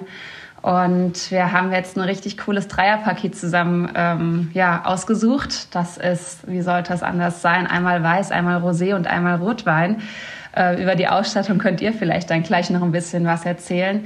Vom Inhalt her sind alles ähm, trockene Weine, es sind aber auch schlank fruchtige Weine, die, denke ich, jetzt auch gerade richtig Spaß machen zum Solo-Trinken, aber auch für die ähm, Feiertage sicherlich ganz gute Essensbegleiter sein werden. Und ich denke, also geschmacklich und vom Inhalt her hoffe ich, kann man damit nichts falsch machen. Ich bin äh, da sehr überzeugt von, dass es schmeckt und ihr habt es ja auch alle probiert. Also ich denke, ähm, ja, dafür stehen wir mit unserem Namen gemeinschaftlich. Ja, auf jeden Fall. Ja, ich bin jetzt auch gespannt, ob wir jetzt quasi einen Trend lostreten, dass jetzt alle äh, Radsportlerinnen, Radsportlerinnen anfangen, äh, in so eine Weinkooperation reinzugehen. Aber bis jetzt war es ja Kaffee. Next, also ich weiß nicht, wie viele Wein es gibt noch nicht so viele, oder? Also zumindest jetzt was Seriöses, Gutes. Jetzt nicht irgendwie. Was Seriöses. oder jetzt nicht also irgendwas aus dem Supermarkt gekauft und dann ein Label drauf gepappt. Ähm, ja, finde ich auf jeden Fall cool. Also ich selber trinke auch gerne Wein. Und äh, ist auch geil. Das hat man mal. Gut. Ja, Im Zweifel sind wir selbst unsere besten Kunden. Wäre auch, wär auch in Ordnung. Ich durfte mir natürlich den Rosé an so einem Sommerabend da schmecken lassen. Das war natürlich tipptopp. Besser, besseres Tasting der, kann man nicht kriegen. Der geht aber auch im Winter, kann ich sagen. Das ist so, ist so ein Allrounder-Rosé. Der ist fruchtig genug für Sommer, aber geht nicht nur bei 36 Grad auf der Terrasse. Geht auch ganz geil zu Fisch oder zu Antipasti oder Pasta. Ähm, der geht, geht jetzt auch im Winter. Man muss nicht auf den nächsten Sommer warten. Da weiß der Pasta-König Bescheid. Genau, das wird es jetzt ab wenn die Folge raus ist, oder? Dann gibt es das bei uns ja, im Shop. Ich denke mal. Also ja, wir, doch, kriegen das, wir, kriegen das, kriegen das, schon irgendwie bis Donnerstag hin, wie immer. Äh. ja. Und, und ähm, ja, wir haben natürlich irgendwie im äh, Grand Tour Radsport-Style äh, Giro Tour und Vuelta-Etiketten da drauf gepappt. Also pink, gelb und rot. Und äh, ja, mal schauen. Also bedient euch reichlich und vielleicht können wir zu den, zu den Grand Tours nächstes Jahr oder in den kommenden Jahren auch immer noch mal eine kleine Sonderedition raushauen. Wo, wo findet man das? Bei uns im Besenwagen-Shop, richtig? Jo. Richtig. Was, was kostet das? Ich glaube 40 Euro. Drei Weine. Inklusive Versand, genau. Okay. Von uns liebevollst äh, etikettiert, verpackt und direkt zu euch geschickt. Ja. Ich glaube, man muss noch mal herausheben, dass ihr halt wirklich eine kleine Winzerei seid und jetzt nicht irgendwie so ein riesen, riesen Unternehmen. Und äh, genau. Voll, voll. Also wir machen das wirklich, also hier im Betrieb arbeiten wir zu dritt, meine Eltern und ich, und ähm, machen das wirklich als klassisches Familienunternehmen. Ähm, alles handgemacht, alles wirklich im kleinen Stil und ähm, mit ganz viel Liebe hergestellt. Chris sitzt im Schaukelstuhl und schaut zu. ja. und trinkt. Ja, bei, bei, dem Wein habe ich sogar äh, genau. mitgeholfen, ja. Äh, also 100% Handlese, da wird ja jedes Träubchen äh, per Hand runtergeschnitten äh, und da war ich sogar auch dabei, ja. ja. Von daher. Mega. Sehr gut. Wahnsinn. Unser, unser Edel, Edelerntehelfer war er. Edelerntehelfer, das ist geil. Und wie ist sonst so die Performance? Wie hat die sich jetzt entwickelt, seit du da am Weingut lebst? Ja, also Also die Schwelle von damals, die, äh, die gibt es nicht mehr. Aber das ist, glaube ich, nicht nur wegen Alkohol geschuldet, den, dem guten Wein, den es hier gibt. Ähm, ja, ich meine, die Lottozeiten sind schon wieder ein bisschen her. Ähm, Lotto All-Star Team habt ihr angesprochen, das war, glaube ich, 2015 bis 2017 war ich äh, bei Moni. Ähm, danach war noch beim Radteam Hermann und ähm, ein Jahr in Österreich. Und seitdem fahre ich meine äh, Kritz, Rundstreckenrennen hier in der Ecke. Einmal im Jahr geht es in die USA rüber, um dort ein bisschen Spaß zu haben. Ähm, aber für, für zwei Stunden am Limit reizt noch alles darüber, tut dann schon richtig okay. weh. Habe ich jetzt auch bei diesen, bei, bei zwei, drei Gravel-Rennen dieses Jahr gemerkt. So 120 Kilometer auf Gravel, da explodiert der Motor einfach. Das liegt dann aber nicht am Wein. Nicht an der Nein, Betankung. auf gar keinen Fall. Ja. auf gar keinen Fall. Also ich glaube, das Weinkonsum ist da weniger. Ich glaube, wir haben einfach, also vielleicht eher sogar noch, dass ich ihn auch ganz gerne mal hier auf dem Weingut einspanne und er deswegen vielleicht ein bisschen weniger Zeit zum Trainieren hat. Das ist vielleicht eher, eher der Faktor als der moderate und natürlich höchst angemessene Weingenuss. Alright. Ja. Dann sehr schön. Würde ich sagen, bedanken wir uns jetzt schon mal. Und ähm, jeder weiß jetzt auch, wie das Ganze zustande gekommen ist. Ich finde die Story einfach super witzig. Sowohl von euch als auch, wie wir dann da reingestolpert sind. Und ähm, tja, jetzt kann, kann jeder davon profitieren. Genau, gönnt euch Besenweine. Yes. Und verschenkt sie fleißig. Genau. Alright, dann, ja, sehen wir uns denn demnächst zum, zum Verpacken und so, ne? Ja, genau. Unbedingt. So, danke euch. Ciao, ciao. Danke euch. Ciao. Macht's gut.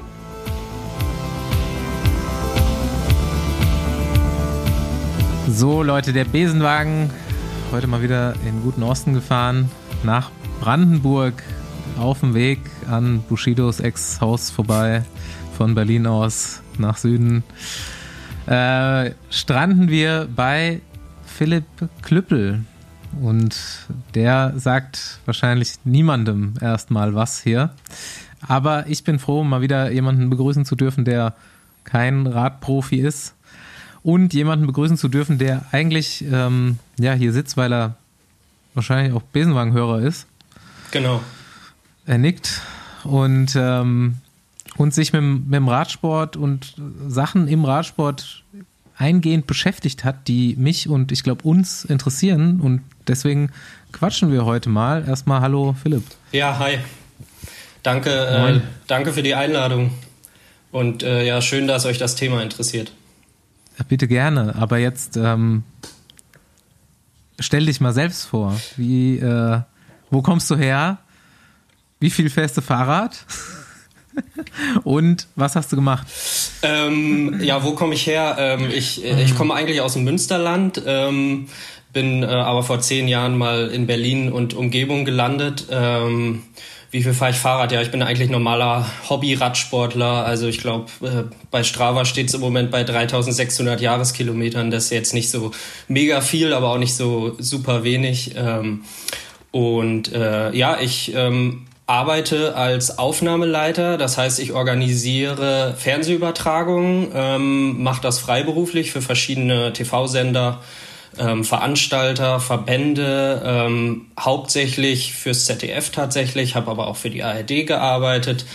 Ähm, und ähm, ja, ich habe mich im fortgeschrittenen Mitte 30er Alter äh, entschieden, nochmal einen Master zu machen in Sportmanagement und ähm, musste dann natürlich am Ende auch eine Masterarbeit schreiben. Und äh, die ging dann um das Thema Radsport, weil das mein Hobby ist, ähm, weil ich das viel schaue ähm, und äh, ja, ich dann tatsächlich äh, meinen Prof davon überzeugen konnte, so eine ähm, Mischung zu machen aus ähm, Radsport trifft, äh, trifft Medien. Und ich mich immer gefragt habe als GCN-Abonnent, ähm, was, was kann ich da eigentlich alles so gucken? Also warum kann ich da eine australische nationale Mountainbike-Meisterschaft sehen? Warum kann ich da eine nationale Meisterschaft äh, Straße aus Frankreich äh, oder aus England sehen? Aber warum kann ich keine deutschen Meisterschaften da sehen? Ähm, auf der Plattform, die irgendwie ähm, ja, das äh, eigentlich das Radsportportal ist. Mal gucken, wie es da jetzt weitergeht. Ihr habt ja schon äh, drüber gesprochen in der letzten äh, Folge. Mhm. Ähm, ja, ich habe mich unter anderem gefragt, warum äh, läuft auf Eurosport 1 mit deutschem Kommentar die französischen nationalen Straßenmeisterschaften und ich kann mir da ein Battle angucken zwischen Madouas und Cosnefroy, aber parallel läuft irgendwie die deutsche Straßenmeisterschaft und äh, das sehe ich halt nicht auf Eurosport. Ähm, ja, ähm, daraus. Und auch sonst nirgendwo so richtig. Oder nicht immer zumindest. Genau, genau, nicht, nicht immer. Das, äh, das ist auf jeden Fall richtig. Ja, und dann habe ich da letztendlich ein Thema draus gestrickt. Ähm, das dann am Ende hieß die Zukunft der TV-Vermarktung äh, im deutschen Radsport. Also ich habe auch so ein bisschen vorausgeblickt und ich habe halt untersucht, wie diese TV-Vermarktung von Radrennen in Deutschland überhaupt ähm, funktioniert und welche Probleme und Hürden sich dann auch in der praktischen Umsetzung daraus ergeben, weil das eine ist ja, du machst irgendeinen TV-Vertrag und ähm, das andere ist, was, was kommt dann da am Ende auch äh, wirklich raus. Und ähm, ja, mein Ausgangspunkt war halt ähm, erstmal, Radsport ist total ähm, populär, also gemessen an der Popularität ähm, des Fahrrads und Radsport irgendwie im Breitensport ist der Profi-Radsport in Deutschland halt ziemlich unterrepräsentiert im Fernsehen, finde ich. Ähm, obwohl es so ein Leuchtturm-Event wie die Tour de France gibt, also man sagt immer, es gibt so drei, äh, die drei größten Sportevents weltweit. Das ist eine Fußball-WM, das sind Olympische Spiele und das ist die Tour de France. Ähm, ich glaube, das sagt die ASO auch manchmal gerne selbst. Mhm. ASO, das ist der Tour de France-Veranstalter ähm, für die Hörerinnen und Hörer, aber ähm, äh, ja, also es gibt dieses Event, aber in, das man in Deutschland dann auch sehen kann, aber äh, darüber hinaus halt ähm, sehr, sehr wenig. Ähm, dazu noch, was die wenigsten wissen, der ähm, Bund Deutscher Radfahrer ist 2022 als erfolgreichster europäischer Radsportverband ausgezeichnet worden, äh, gemessen an Medaillen. Da haben natürlich die Bahnradfahrerinnen äh, und Fahrer, besonders die Fahrerinnen, enorm zu beigetragen. Ähm, und das wird halt natürlich nicht gemessen an irgendwelchen World Tour Rennsiegen oder äh, Etappensiegen bei irgendwelchen ähm, Grand Tours oder so. Ähm, ja, also davon ausgegangen, ähm, natürlich auch von der Vergangenheit äh, des Radsports, ähm, die natürlich maßgeblich dazu beigetragen hat, dass ähm, der Entschuldigung, in Deutschland. Mir geht's genauso heute. Ja, irgendwie so ein bisschen. Mhm. dass der, äh, dass der Radsport in Deutschland da steht, wo er im Moment ähm, ist und diese ganzen Herausforderungen, ähm, vor denen er steht. Ihr habt ja auch schon oft drüber gesprochen. Es gibt wenig Rennen, es ist total schwierig, Rennen zu organisieren ähm, und so weiter und so fort. Ähm, davon ausgegangen, ähm, bin ich dann letztendlich ähm, bei, äh, ja, um es für für euch und für die Hörerinnen und Hörer mal so zu erklären, es gibt so ein im Grunde zweigeteiltes Konstrukt ähm, in, äh, in Deutschland, was die TV-Rechte für ähm, Radrennen in Deutschland angeht. Ähm, einmal gibt's die internationalen Rennen, also zum Beispiel Eschborn Frankfurt, rund um Köln, Münsterland Giro, Deutschland-Tour und was habe ich vergessen? Ähm, Cyclassics in Hamburg. Ähm, das sind Rennen, die von einem privaten Veranstalter organisiert werden und die wiederum ähm, die TV-Rechte verkaufen für ihr Rennen. So. Also diese Rennen kann ich ja auch, wird jeder merken oder der halt Bock drauf hat, auf Eurosport oder GCN dann schauen. Genau. Die kann ich auch manchmal ähm, im dritten Programm schauen mhm. ähm, oder mal in Ausschnitten, äh, Zusammenfassungen bei ARD oder ZDF. Die Deutschlandtour auch bei ARD oder ZDF, aber ja, das sind natürlich, äh, ist natürlich die, Rund, mhm. die eine Rundfahrt, die irgendwie noch da ist. Ne? Und da mhm. läuft dann halt mal äh, vier Tage hintereinander eine Stunde am Nachmittag. Ähm, so, und dann ähm, das Konstrukt, was ich aber untersucht habe, sind die Rennen, die dem Bund Deutscher Radfahrer ähm, gehören, beziehungsweise den Landesverbänden, die dem BDR angeschlossen sind und ähm, den Vereinen. So, da zählen ähm, halt hauptsächlich die deutschen Meisterschaften in diversen ähm, Disziplinen dazu. Da zählt zum Beispiel die Rad-Bundesliga dazu, aber auch jedes Feld-, Wald- und Wiesenrennen von einem ähm, kleinen Radsportverein, ähm, der über Landesverbände letztendlich am BDR angeschlossen ist. So, und diese Rechte für diese Rennen, wo jetzt die Highlights deutsche Meisterschaften sind, die hat der BDR an ARD und ZDF ähm, vermarktet. Exklusiv ähm, haben die die Rechte an diesen Rennen. Das Ganze läuft über ein. Ganz, ja. Darf ich ganz kurz mal einhaken? Mhm, klar.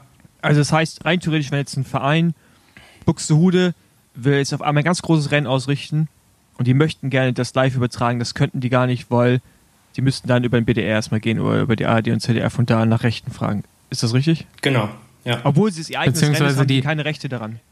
Die dürfen das, ähm, die dürfen, die müssen das dann erstmal selber produzieren. Genau. Also die müssten sich darum kümmern, Buxtehude Classics, Motorräder und Kameraleute und einen Übertragungswagen und ein TV-Signal zu produzieren.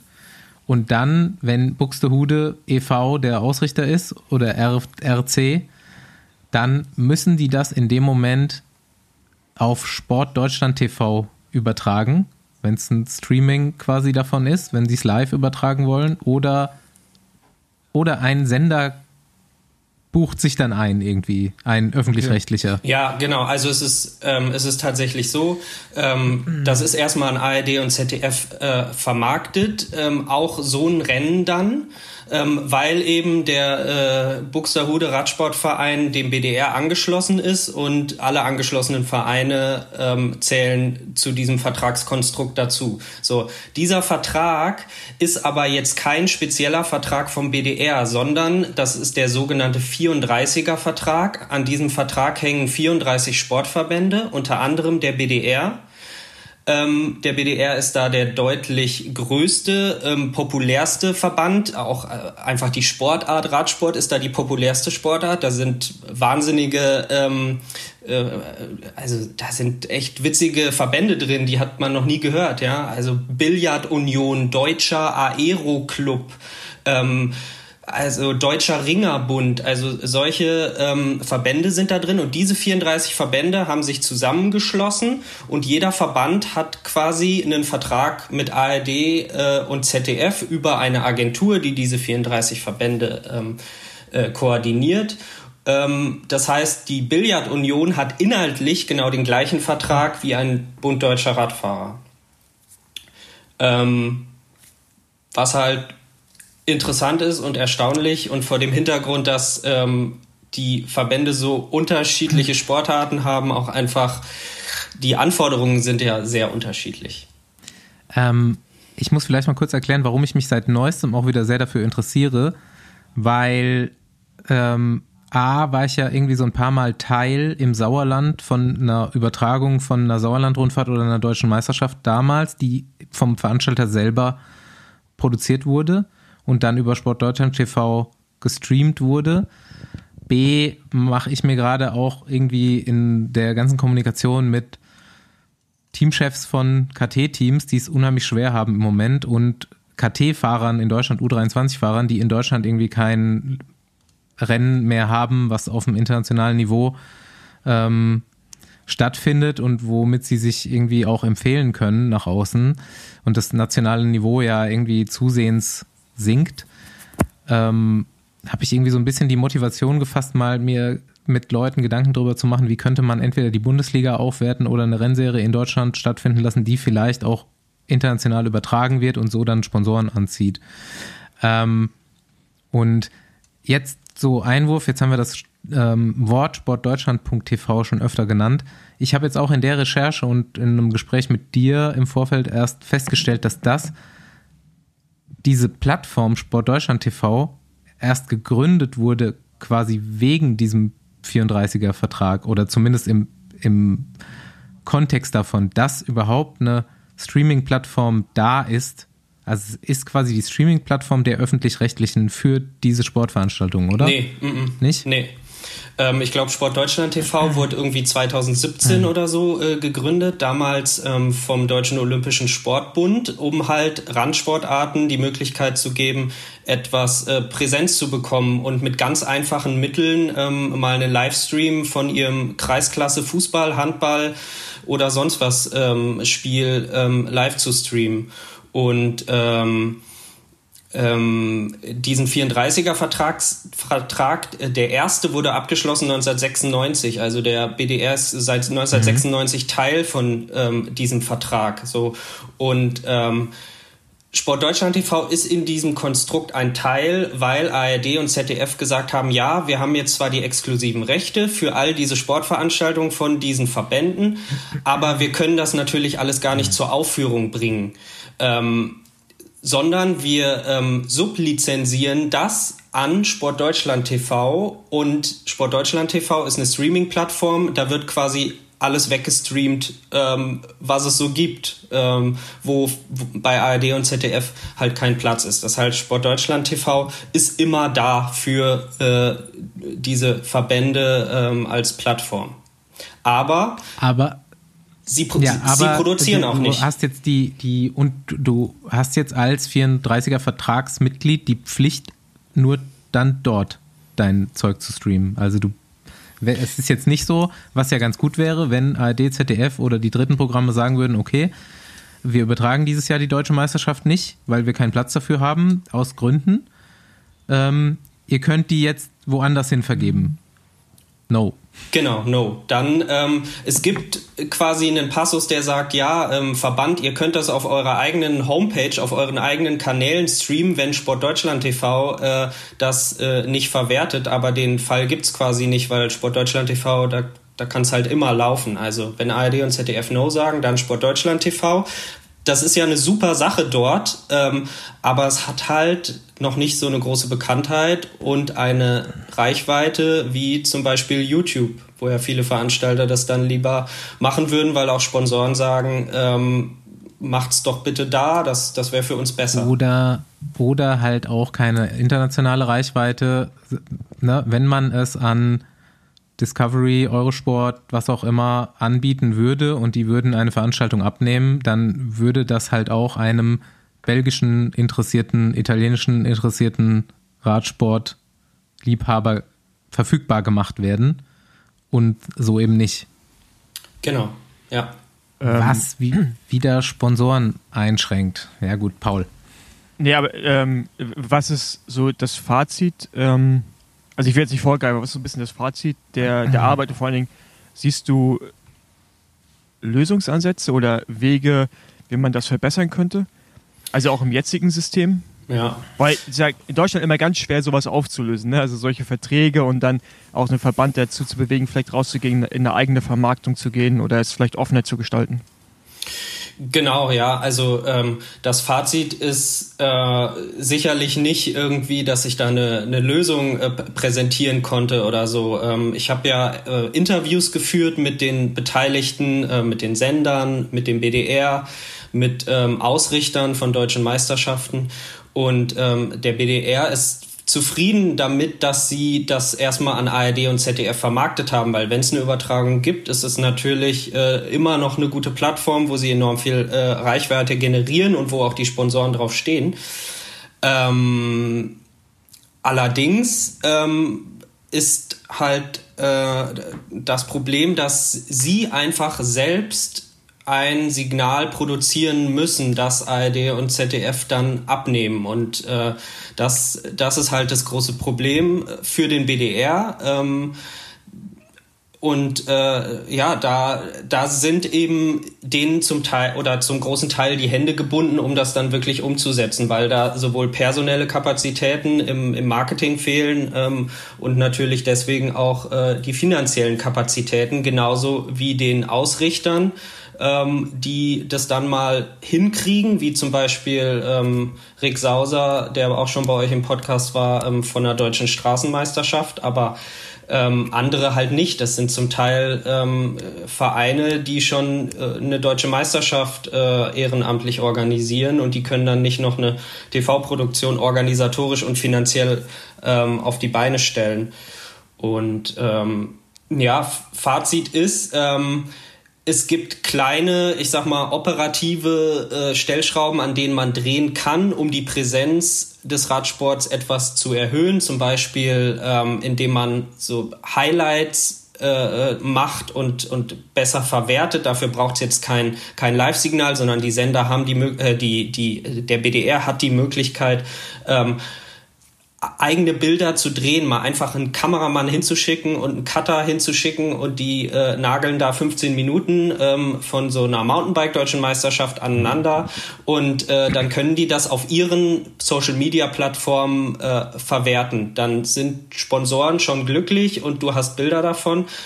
Und das sind so Kleinigkeiten, die äh, äh, gemacht werden können, die, zu denen ich Ihnen geraten habe. Aber ähm, das, das Große jetzt wirklich von jeder deutschen Meisterschaft da einen, einen Live-Feed äh, zu produzieren, das sind halt äh, strategische Sachen im Verband, wie du den Verband ausrichtest. Und da bleibt halt das Marketing natürlich so ein bisschen auf der Strecke bei all den anderen Herausforderungen, die sie haben.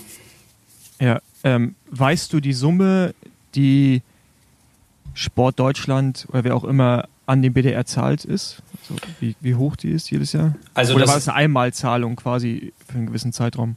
Ähm, also das ist eine Summe, die letztendlich ähm, ARD und ZDF an jeden einzelnen Verband ähm, bezahlen. Die Summe weiß ich nicht. Ähm, die äh, habe ich natürlich versucht zu erfragen. Äh, äh, wenn ich sie gewusst hätte, hätte ich, dürfte ich sie wahrscheinlich jetzt hier nicht sagen, aber mir wurde sie gar nicht genannt. Aber es gibt so in der in der Literatur, mit der ich mich dann für die Arbeit befasst habe, äh, verschiedene Schätzungen, wie viel insgesamt diese 34 Verbände kriegen. Die kriegen angeblich so zwei Millionen im Jahr und diese zwei Millionen insgesamt insgesamt genau pro Jahr ist äh, so, so eine rechte Periode ähm, ist in der Regel, so ein Vertrag wird in der Regel für drei Jahre geschlossen, sind zwei Millionen pro Jahr und dann wird über so einen Schlüssel aufgeteilt an die Verbände, äh, wer dann wie viel ähm, kriegt. Deswegen kann ich das, äh, kann ich das zum BDR äh, nicht sagen. So, aber jetzt nochmal eine andere Also wenn jetzt der Rick Sauser das Rennen ausrichtet, die deutsche Meisterschaft, die Fernsehproduktion quasi selber stemmt, muss er dann wiederum eine Fee an Sport Deutschland zahlen? Dafür, dass er das produzieren darf? Nee. Nee, ich glaube nicht. Nee. Aber er muss eine Fee an BDR zahlen, dass er die deutsche Meisterschaft ausrichten darf. Ja, okay, aber das ist ja was, das ist was Genau, anderes. die, aber, die äh, hat ja, genau, die Lizenzgebühr, die jetzt aber nichts mit der äh, TV-Produktion zu tun hat. Nee, genau. Also aber, er, aber, aber, aber, genau, schon eine Anschlussfrage, aber er könnte dann quasi nicht dieses Signal zum Beispiel an GCN verkaufen, also an Eurosport. Richtig, und nee. genau, und das ist halt ähm, auch so ein, äh, gut, dass du es ansprichst. Ähm, das ist in dem Interview, das ich mit Rick für die Masterarbeit geführt habe, halt rausgekommen. Ihr, ihr kennt Rick, das ist halt ein äh, Macher, der geht voran, ähm, dem, äh, der, äh, dem ist dann auch der BDR egal äh, erstmal, sondern der knüpft, knüpft halt Kontakte, spricht mit Leuten. Und dann war es halt letztes Jahr so, dass er frühzeitig mit Eurosport gesprochen hat, hat er, äh, hat er halt diesen Vertrag nicht so richtig im Kopf oder halt mit Discovery gesprochen hat, die Eurosport betreiben. Und äh, die waren wohl relativ aufgeschlossen und hätten das gerne gemacht. So. Und dann hat aber irgendwann die ARD gesagt, ähm, nee, wir machen das äh, beim SWR live. Und dann war diese Exklusivität natürlich da und äh, mhm. dann, ähm, dann lief es halt beim SWR, ja. Und man konnte halt parallel die französische Meisterschaft bei Eurosport äh, kommentiert von Carsten Miegels gucken. Also das heißt, im Prinzip eigentlich müsste man diesen Vertrag aufkündigen auf, also jetzt vom BDR-Seite. Er, er läuft auf, übrigens Ende 24 aus. Ja, also man müsste ich habe aber schon herausgefunden, dass man ihn verlängern möchte. Ja, natürlich, weil es das einfachste Weg ist. Ähm, weil, also ich glaube, also ne, das ist ja, wahrscheinlich sind die Gelder immer noch höher, die sie dadurch generieren, auch wenn sie sehr klein sind, als du kriegen würdest, wenn jetzt Rick Sauser noch eine deutsche Meisterschaft macht, diese Rechte an Discovery verkaufen, dann nochmal einen Share davon sicherlich bekommt. Ja. Ähm, so wird das ja sicherlich meist laufen. Das ist wahrscheinlich geringer. Aber es würde wahrscheinlich dem Radsport eventuell gut tun, weil es die Möglichkeit auf einmal gibt, äh, über mehrere über mehrere Parteien sowas aus, ausstrahlen zu können. Also das, also ich, langfristig würde es dem Verband vielleicht sogar auch helfen, ähm, kann ich mir vorstellen. Sponsoren zu schon, generieren.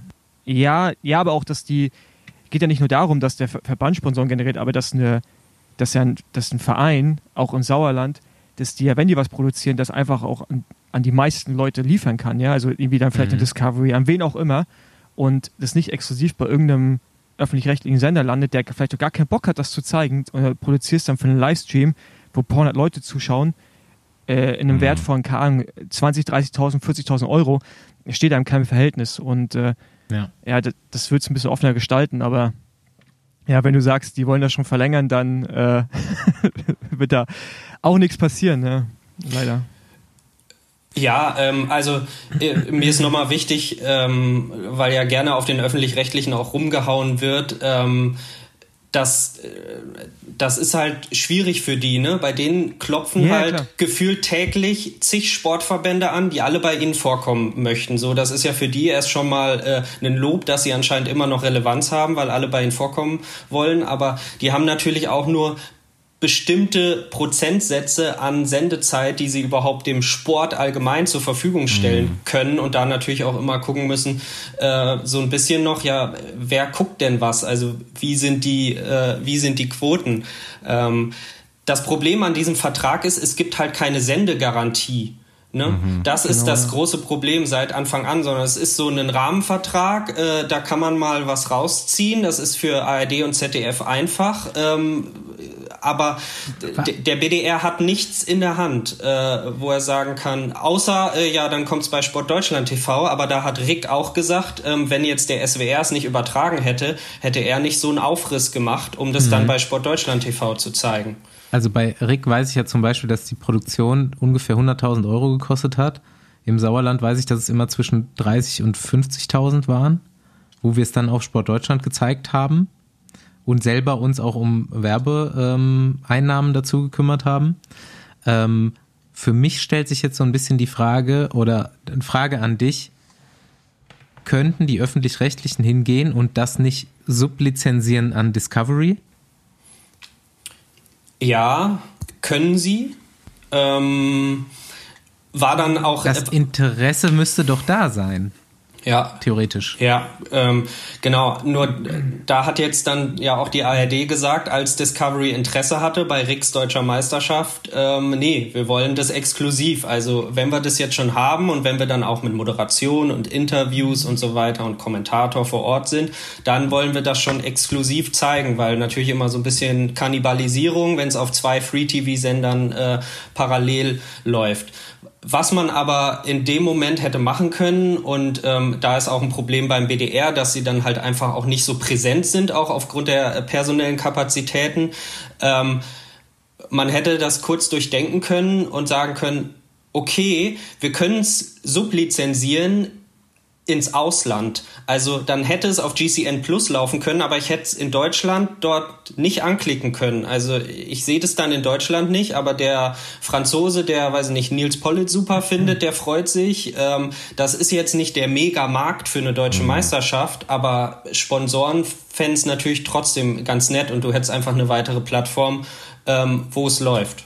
Und man muss ja, einfach so mal ja, irgendwas machen. So läuft es ja bei vielen anderen Verbänden, ne?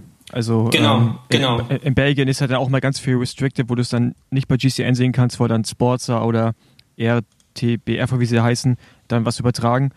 Ähm, aber ich glaube, da ist der Verband auch anders aufgestellt. Und ähm, aber ja, ich äh, keine Ahnung, also ich meine, das ist echt ein großes Thema und es wird ja jetzt vor allem mit den verschiedenen Kanälen und Netzwerken, die man ja hat, also wo du ja potenziell auch Sachen übertragen kannst, wird es ja immer, immer unverständlicher, dass der Verband in dem, in dem Punkt nicht anfängt, in eine andere Richtung zu gehen, also die Rechte anders zu vermarkten, weil sie liegen ja bei ihnen.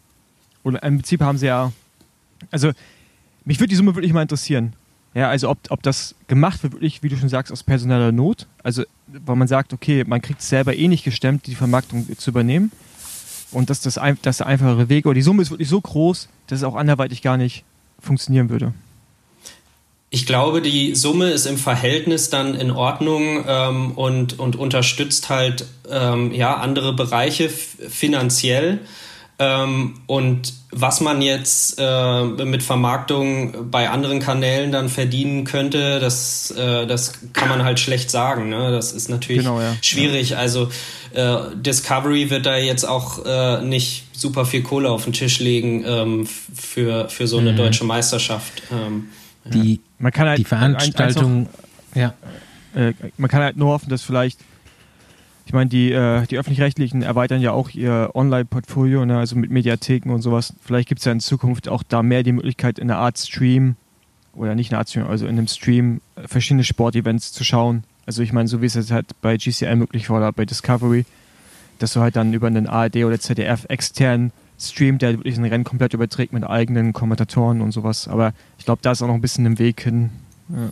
Mm, ja, also äh, sicher, die haben ja schon die Plattform. Es gibt die Mediatheken, es gibt sportschau.de, ähm, Plattformen, die total relevant sind. Das, äh, das ist gar nicht so ähm, das Problem. Ähm, ich glaube, die würden das mit Kusshand nehmen, ähm, solche, ähm, solche Übertragungen, ähm, auch von, von anderen ähm, Disziplinen. Wenn es jetzt eine Übertragung vom deutschen Mountainbike, von der deutschen Mountainbike-Meisterschaft äh, gäbe, wo Baumegger, Schwarzbauer alle am Start sind und die ähm, Übertragung wäre qualitativ in Ordnung, dann würden die das sicherlich nehmen für ihre Online-Plattform. Äh, ähm, aber der Knackpunkt ist halt, das zu produzieren und das ist halt von ARD und ZDF nicht erwartbar. Das machen sie bei deutschen Meisterschaften einmal im Jahr. Ihr kennt vielleicht die Finals, das ist so ein äh, mhm. mul großes Multisport-Event, äh, ähm, diverse deutsche Meisterschaften in diversen Sportarten an einem Wochenende in einer großen Stadt, oft in Berlin. Ähm, da produzieren sie es dann auch, da unterstützen sie auch äh, ja im Grunde Randsportarten. Das ist so ein Projekt, was sie, was sie mit initiiert haben da, das wäre auch so eine kurzfristige Maßnahme, wo der BDR halt schauen muss, dass er sich da mit ähm, möglichst vielen deutschen Meisterschaften einklingt, was natürlich terminlich schwierig ist, weil die oft international vorgegeben sind, die Termine. Ähm, ja, aber ansonsten ist halt diese eigene Produktion muss durch den BDR und seine Ausrichter gestemmt werden und das ist halt super schwer ähm, zu finanzieren. Also ihr merkt schon, das ist halt super, super vielschichtig, ja, ja, ne? ist ja auch ein Kreislauf. Ne? Also ich meine, du genau. sagst, ja, auf sportshow.de könnte man es gucken, wenn es produziert wird, aber damit ein Veranstalter sagt, ja, ich produziere was, brauchst du eine relevante äh, Zuschauergröße. So, und um die zu generieren, brauchst du natürlich ein Angebot schon mal auf sportshow.de, dass Leute auch wissen, da läuft das im, also weißt du, das ist ja einfach mhm. was zu produzieren zu hoffen, genau, auf sportshow.de und da gucken dann tausend Leute, das lohnt sich ja auch nicht, sondern wenn dieses Online-Angebot von den öffentlichen irgendwann so ausgebaut ist, dass Sportschau.de einfach wie so ein Multi-Channel-Stream einfach auch funktioniert, wie es bei GCN ist. Ja, also auch in guter Qualität mit guten Kommentatoren, wie auch immer. Ich glaube, dann ist es vielleicht auch mal einfacher, diesen Sprung zu schaffen, weil dann gucken wir halt auch Sportschau.de anstatt dann Discovery Plus, weißt du? Weil da halt die Radrennen laufen, die uns interessieren. Aber, also die deutschen Radrennen zumindest. Aber das ist ja nochmal ein anderer Schritt. Und daher sehe ich schon, also wenn Rick sagt, der produziert nur sowas, wenn der SWR im dritten sowas überträgt, was dann sehr regional ist, eigentlich auch, äh, aber trotzdem 100.000 Euro gewählt ist, in die Hand zu nehmen und die Sponsoren irgendwie auch bereit sind, das zu bezahlen, ist ja erstmal ein gutes Zeichen, aber wäre natürlich schon viel geiler, wenn man es deutschlandweit einfacher sehen könnte, ja. Ja, also äh, klar, das ist, äh, ist super schwierig und du weißt nicht, äh, wie viele es dann gucken. Es ist halt ein gewisses Risiko. Ähm, und wenn man es irgendwie hinkriegt, ist es ein Risiko, was man meiner Meinung nach vielleicht mal ähm, wenn man genügend Sponsoren an der Hand hat, äh, auf sich nehmen muss, um halt einfach diese Sichtbarkeit äh, mal zu schaffen und diese Aufmerksamkeit zu generieren. Aber es ist ein Kreislauf mega komplex. Ja. Es gibt nämlich vielleicht einen Shortcut, wenn der RC Buxtehude ein großes Radrennen veranstalten will, worauf ich auch erst diese Woche gekommen bin. Wenn der RC Buxtehude dann die Eventagentur Paul Voss beauftragt, dieses Rennen zu veranstalten, dann ist er nämlich, glaube ich, raus aus der Verpflichtung der öffentlich-rechtlichen Übertragung. Ja, das muss man sich dann im Einzelnen anschauen, aber letztendlich ist es ja so wie ein privater Veranstalter. Also Cyclassics in Hamburg wird von Iron, von der Ironman Group organisiert, die äh, äh ja ein weltweit agierendes großes Unternehmen sind und äh, die sind natürlich nicht dem BDR angeschlossen. Ja. Und es müsste ein UCI-Rennen sein, oder wie war das, ne? Ähm, ja. Genau. RC Buxtehude Classics UCI. Zwei Punkt. Und dann könnte man das scheinbar Discovery anbieten. Aber so äh, scha schauen wir mal. Ähm, ich weiß nicht, kannst du schon was dazu sagen? Du bist auch seit deiner Recherche so ein bisschen in Kontakt mit dem BDR, ne? Und da ist jetzt auch vielleicht ein bisschen mehr Zusammenarbeit entstanden. Ja, genau. Also erstmal ähm, habe ich ja während der Masterarbeit den Kontakt mit denen gehabt, habe den vorher gesucht und die waren auch wirklich sehr offen ähm, für das Thema und haben sich gefreut, dass ich mich damit beschäftige und waren gespannt, was denn da hinten ähm, dann am Ende rauskommt. Ähm, und äh, haben auch wortwörtlich im Vorgespräch gesagt, äh, leg doch mal den, leg doch mal den Finger in die Wunde.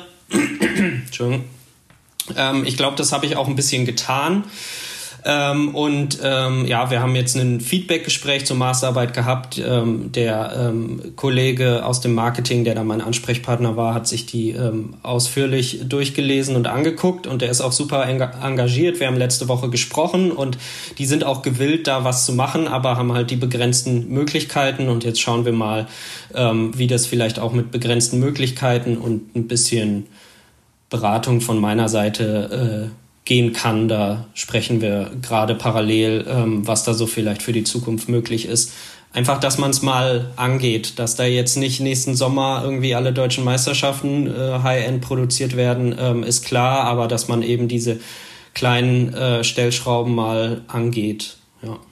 ja, super cool. Also ich bin erstmal auf jeden Fall total dankbar für jeden, der sich da mal versucht einzubringen in so einer Thematik, ne? Weil es einfach, wir sind alle so ein bisschen frustriert, was das den deutschen Markt Radsport angeht, weil wir irgendwie natürlich alle aus unserem Hintergrund irgendwie die ähm, A, die internationale Brille da aufhaben, B, natürlich irgendwie so eine wirtschaftliche Brille auch aufhaben. Und dann, ja, also wie immer, es ist leicht, irgendwie draufzuhauen auf den BDR, aber wir wissen halt auch alle, dass da einfach Leute sind, die total anders deft auch sind, was das angeht und alle eben auch nur das Beste wollen da für den Sport.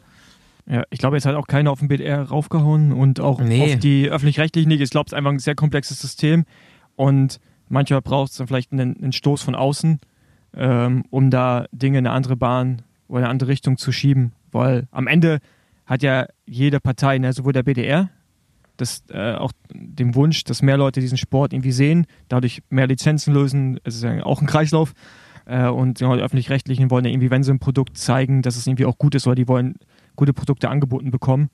Ähm, und Veranstalter wollen auch ihre Rennen zeigen. Also es ist ja irgendwie, gibt ja ganz viele Parteien, die Interessen haben, muss man vielleicht mal übereinbringen und gemeinsam in, in eine Richtung gehen, die dann auch äh, sinnhaft ist. Ja, also auch finanziell vor allen Dingen. Mhm. Ja, genau. Man muss ähm, als BDR auch erstmal die Ausrichter an einen Tisch holen. Die haben auch zu wenig Ausrichter wie äh, Rick Sausers Agentur. Ne? Es, viele sind halt Vereine ähm, und, und äh, trotzdem muss man versuchen, die, die potenziell zur Verfügung stehen, alle an einen Tisch zu holen und dann mal zu sprechen. Erstmal, wie machen wir unsere Radsportveranstaltung zu einem Radsport-Event? Ne? Weil das ist halt echt zum Teil äh, schon bei deutschen Meisterschaften diesen Sommer. Ich war in Cottbus, das ist halt, das ist halt kein Event. Ne?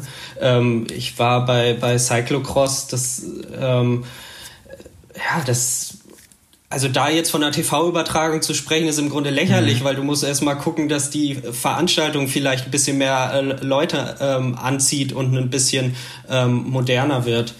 Und ähm, mhm.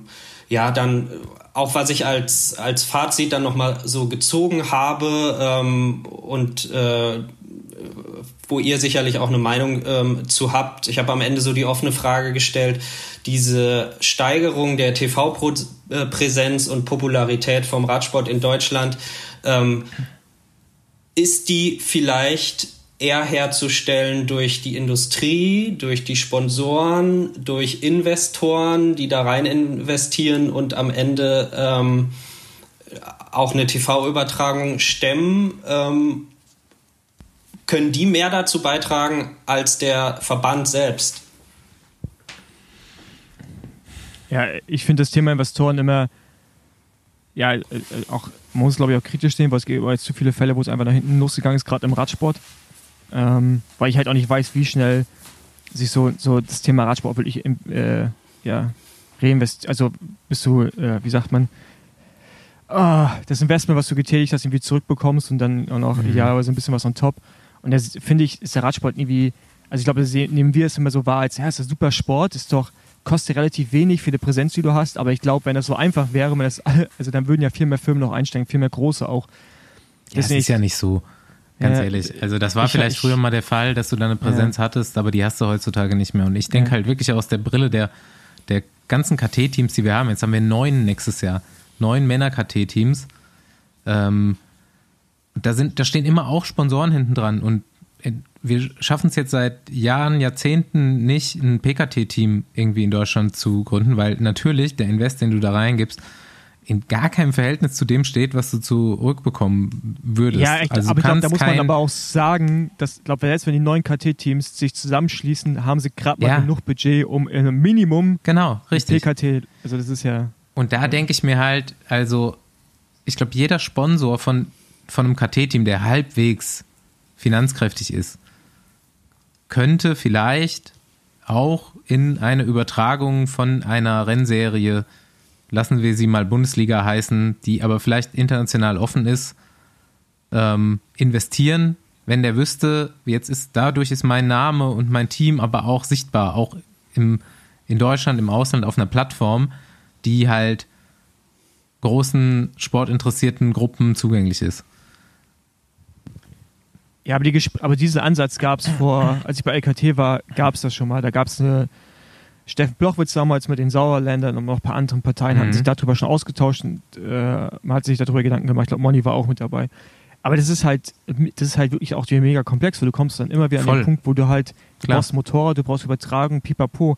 Und dann brauchst du auch Leute, die das gut kommentieren, wo einfach nur die Bilder zu sehen, ist klar, ist ein Anfang, aber am Ende ist das auch kein ja. Entertainment. Ja, wenn wir gerade auch von Events reden, davon sind wir noch mal ganz weit weg, aber zumindest das, was du visuell siehst, sollte dann auch gut besprochen werden.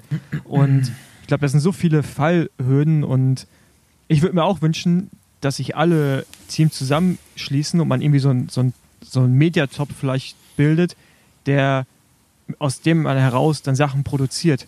Aber ich weiß nicht, ob dann zum Beispiel der richtige Ansatz ist, einfach nur so, so kurze Videos zu machen, also so 10 Minuten Zusammenfassung, ob das das Ding ist, ob das wirklich Leute interessiert. Weißt du? Uns vielleicht schon, aber wir sind halt auch in der Bubble. Mhm. Aber äh, das irgendwie der breiteren Masse zugänglich zu machen, keine Ahnung, ob es dann einfach nur die Übertragung ist oder ob das dann viel mehr noch bedarf. Ja. Glaub, das wäre auf jeden Fall ein Anfang, ne? Ja, klar wäre es ein Anfang.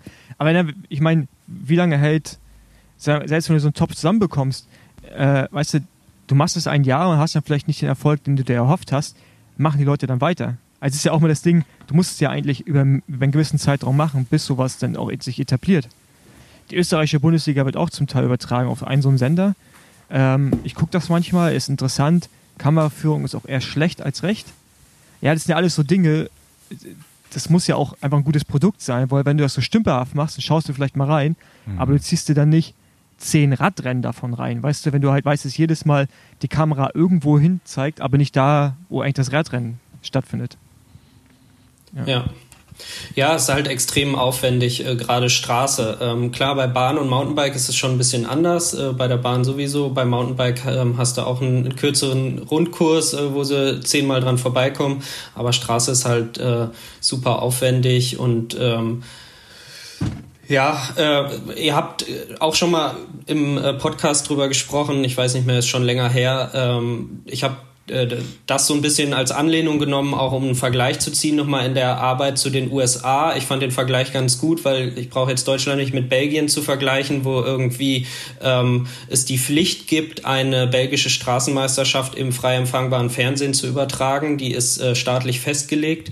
Ähm, USA hat, glaube ich, eine ist ähnlich gebeutelt irgendwie von, von Doping ähm, mit, mit Armstrong. Ähm, wir sind gebeutelt äh, durch Doping von Jan Ulrich äh, und aus dieser Zeit. Und äh, in den USA gibt es auch nicht viele Rennen. Äh, da gibt es noch weniger ähm, UCI-Elite-Rennen als bei uns. Und die haben ja mal äh, jetzt zum ersten Mal in diesem Jahr diese National Cycling League. Das sind letztendlich Kriterien ähm, mit Investoren auf die Beine gestellt und ähm, auch dann übertragen äh, bei GCN. Ich glaube, die haben sich am Ende auch mehr versprochen. Da gab es dann auch diverse äh, Querelen, aber da hat's halt funktioniert. Da haben so Leute wie LeBron James irgendwie investiert in diese National Cycling League. Das kam nicht vom amerikanischen Verband, sondern das kam von einem privaten Unternehmen.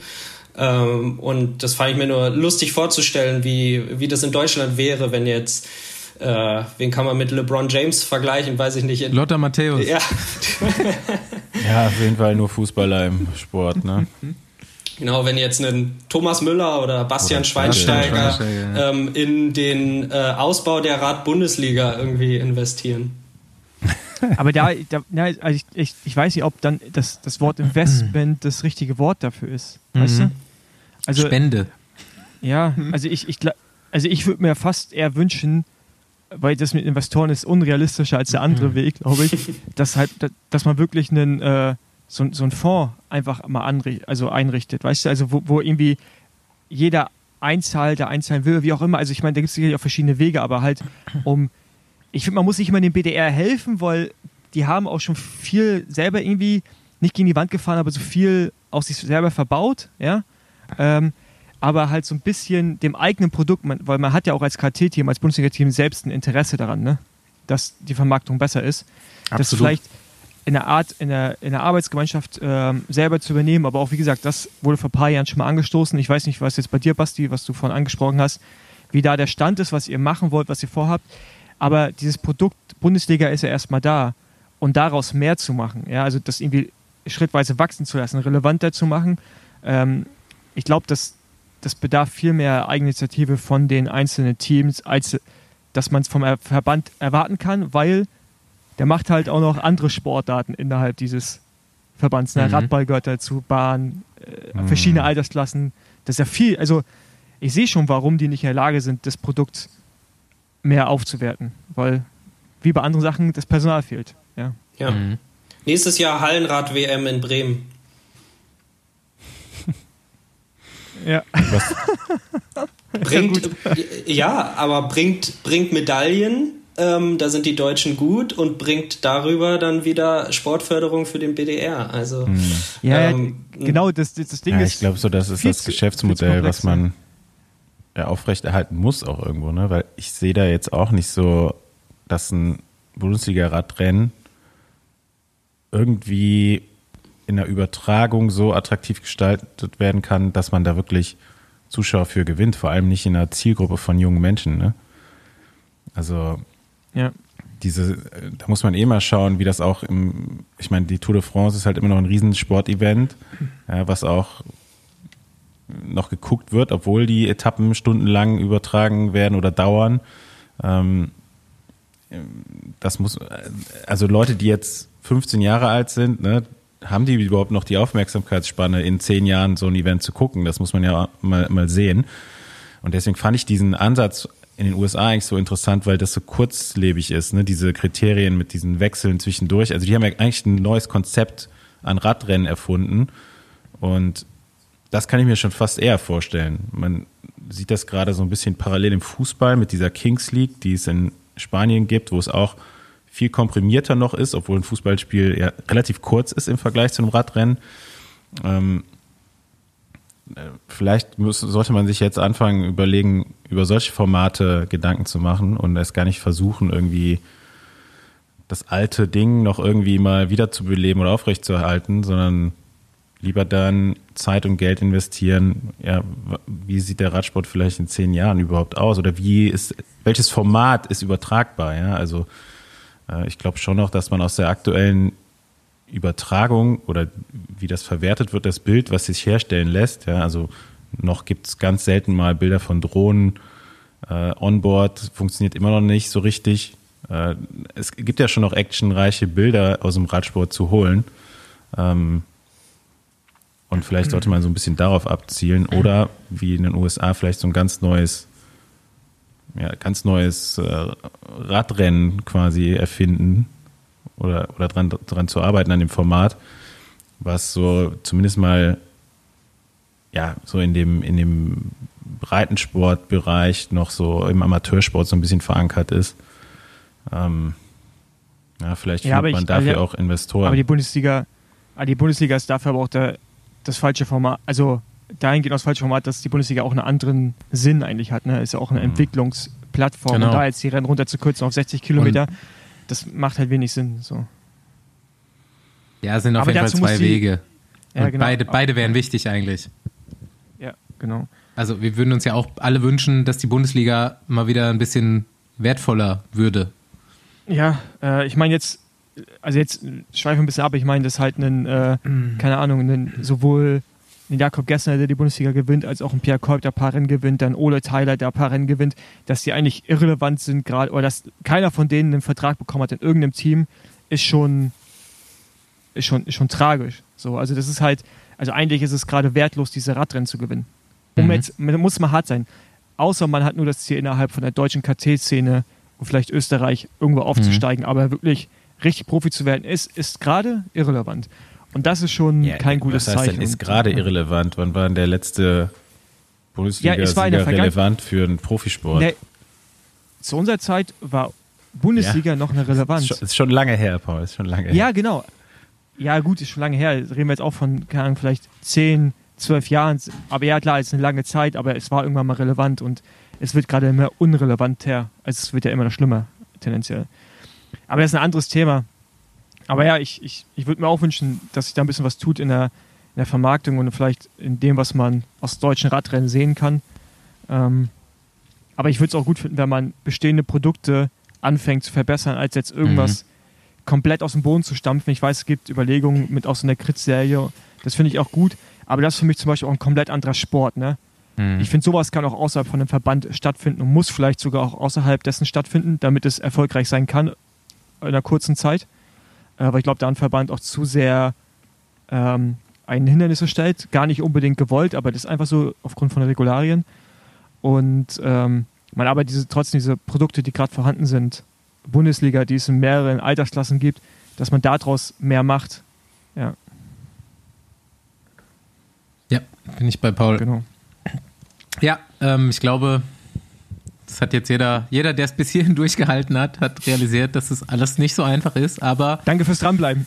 Vielleicht auch, ja, genau, danke. Ähm, ich habe ja immer so ein bisschen die Hoffnung, dass einfach jetzt mit jeder neuen Generation, die so ein bisschen in Positionen kommt, wie die, in der Philipp jetzt vielleicht auch ist, in äh, der jeder von uns dann irgendwie unterwegs ist und so weiter und sich ab irgendeinem Punkt muss sich was ändern. Und ähm, ich hoffe einfach, dass das im Laufe der Jahre einfach dann auch passiert.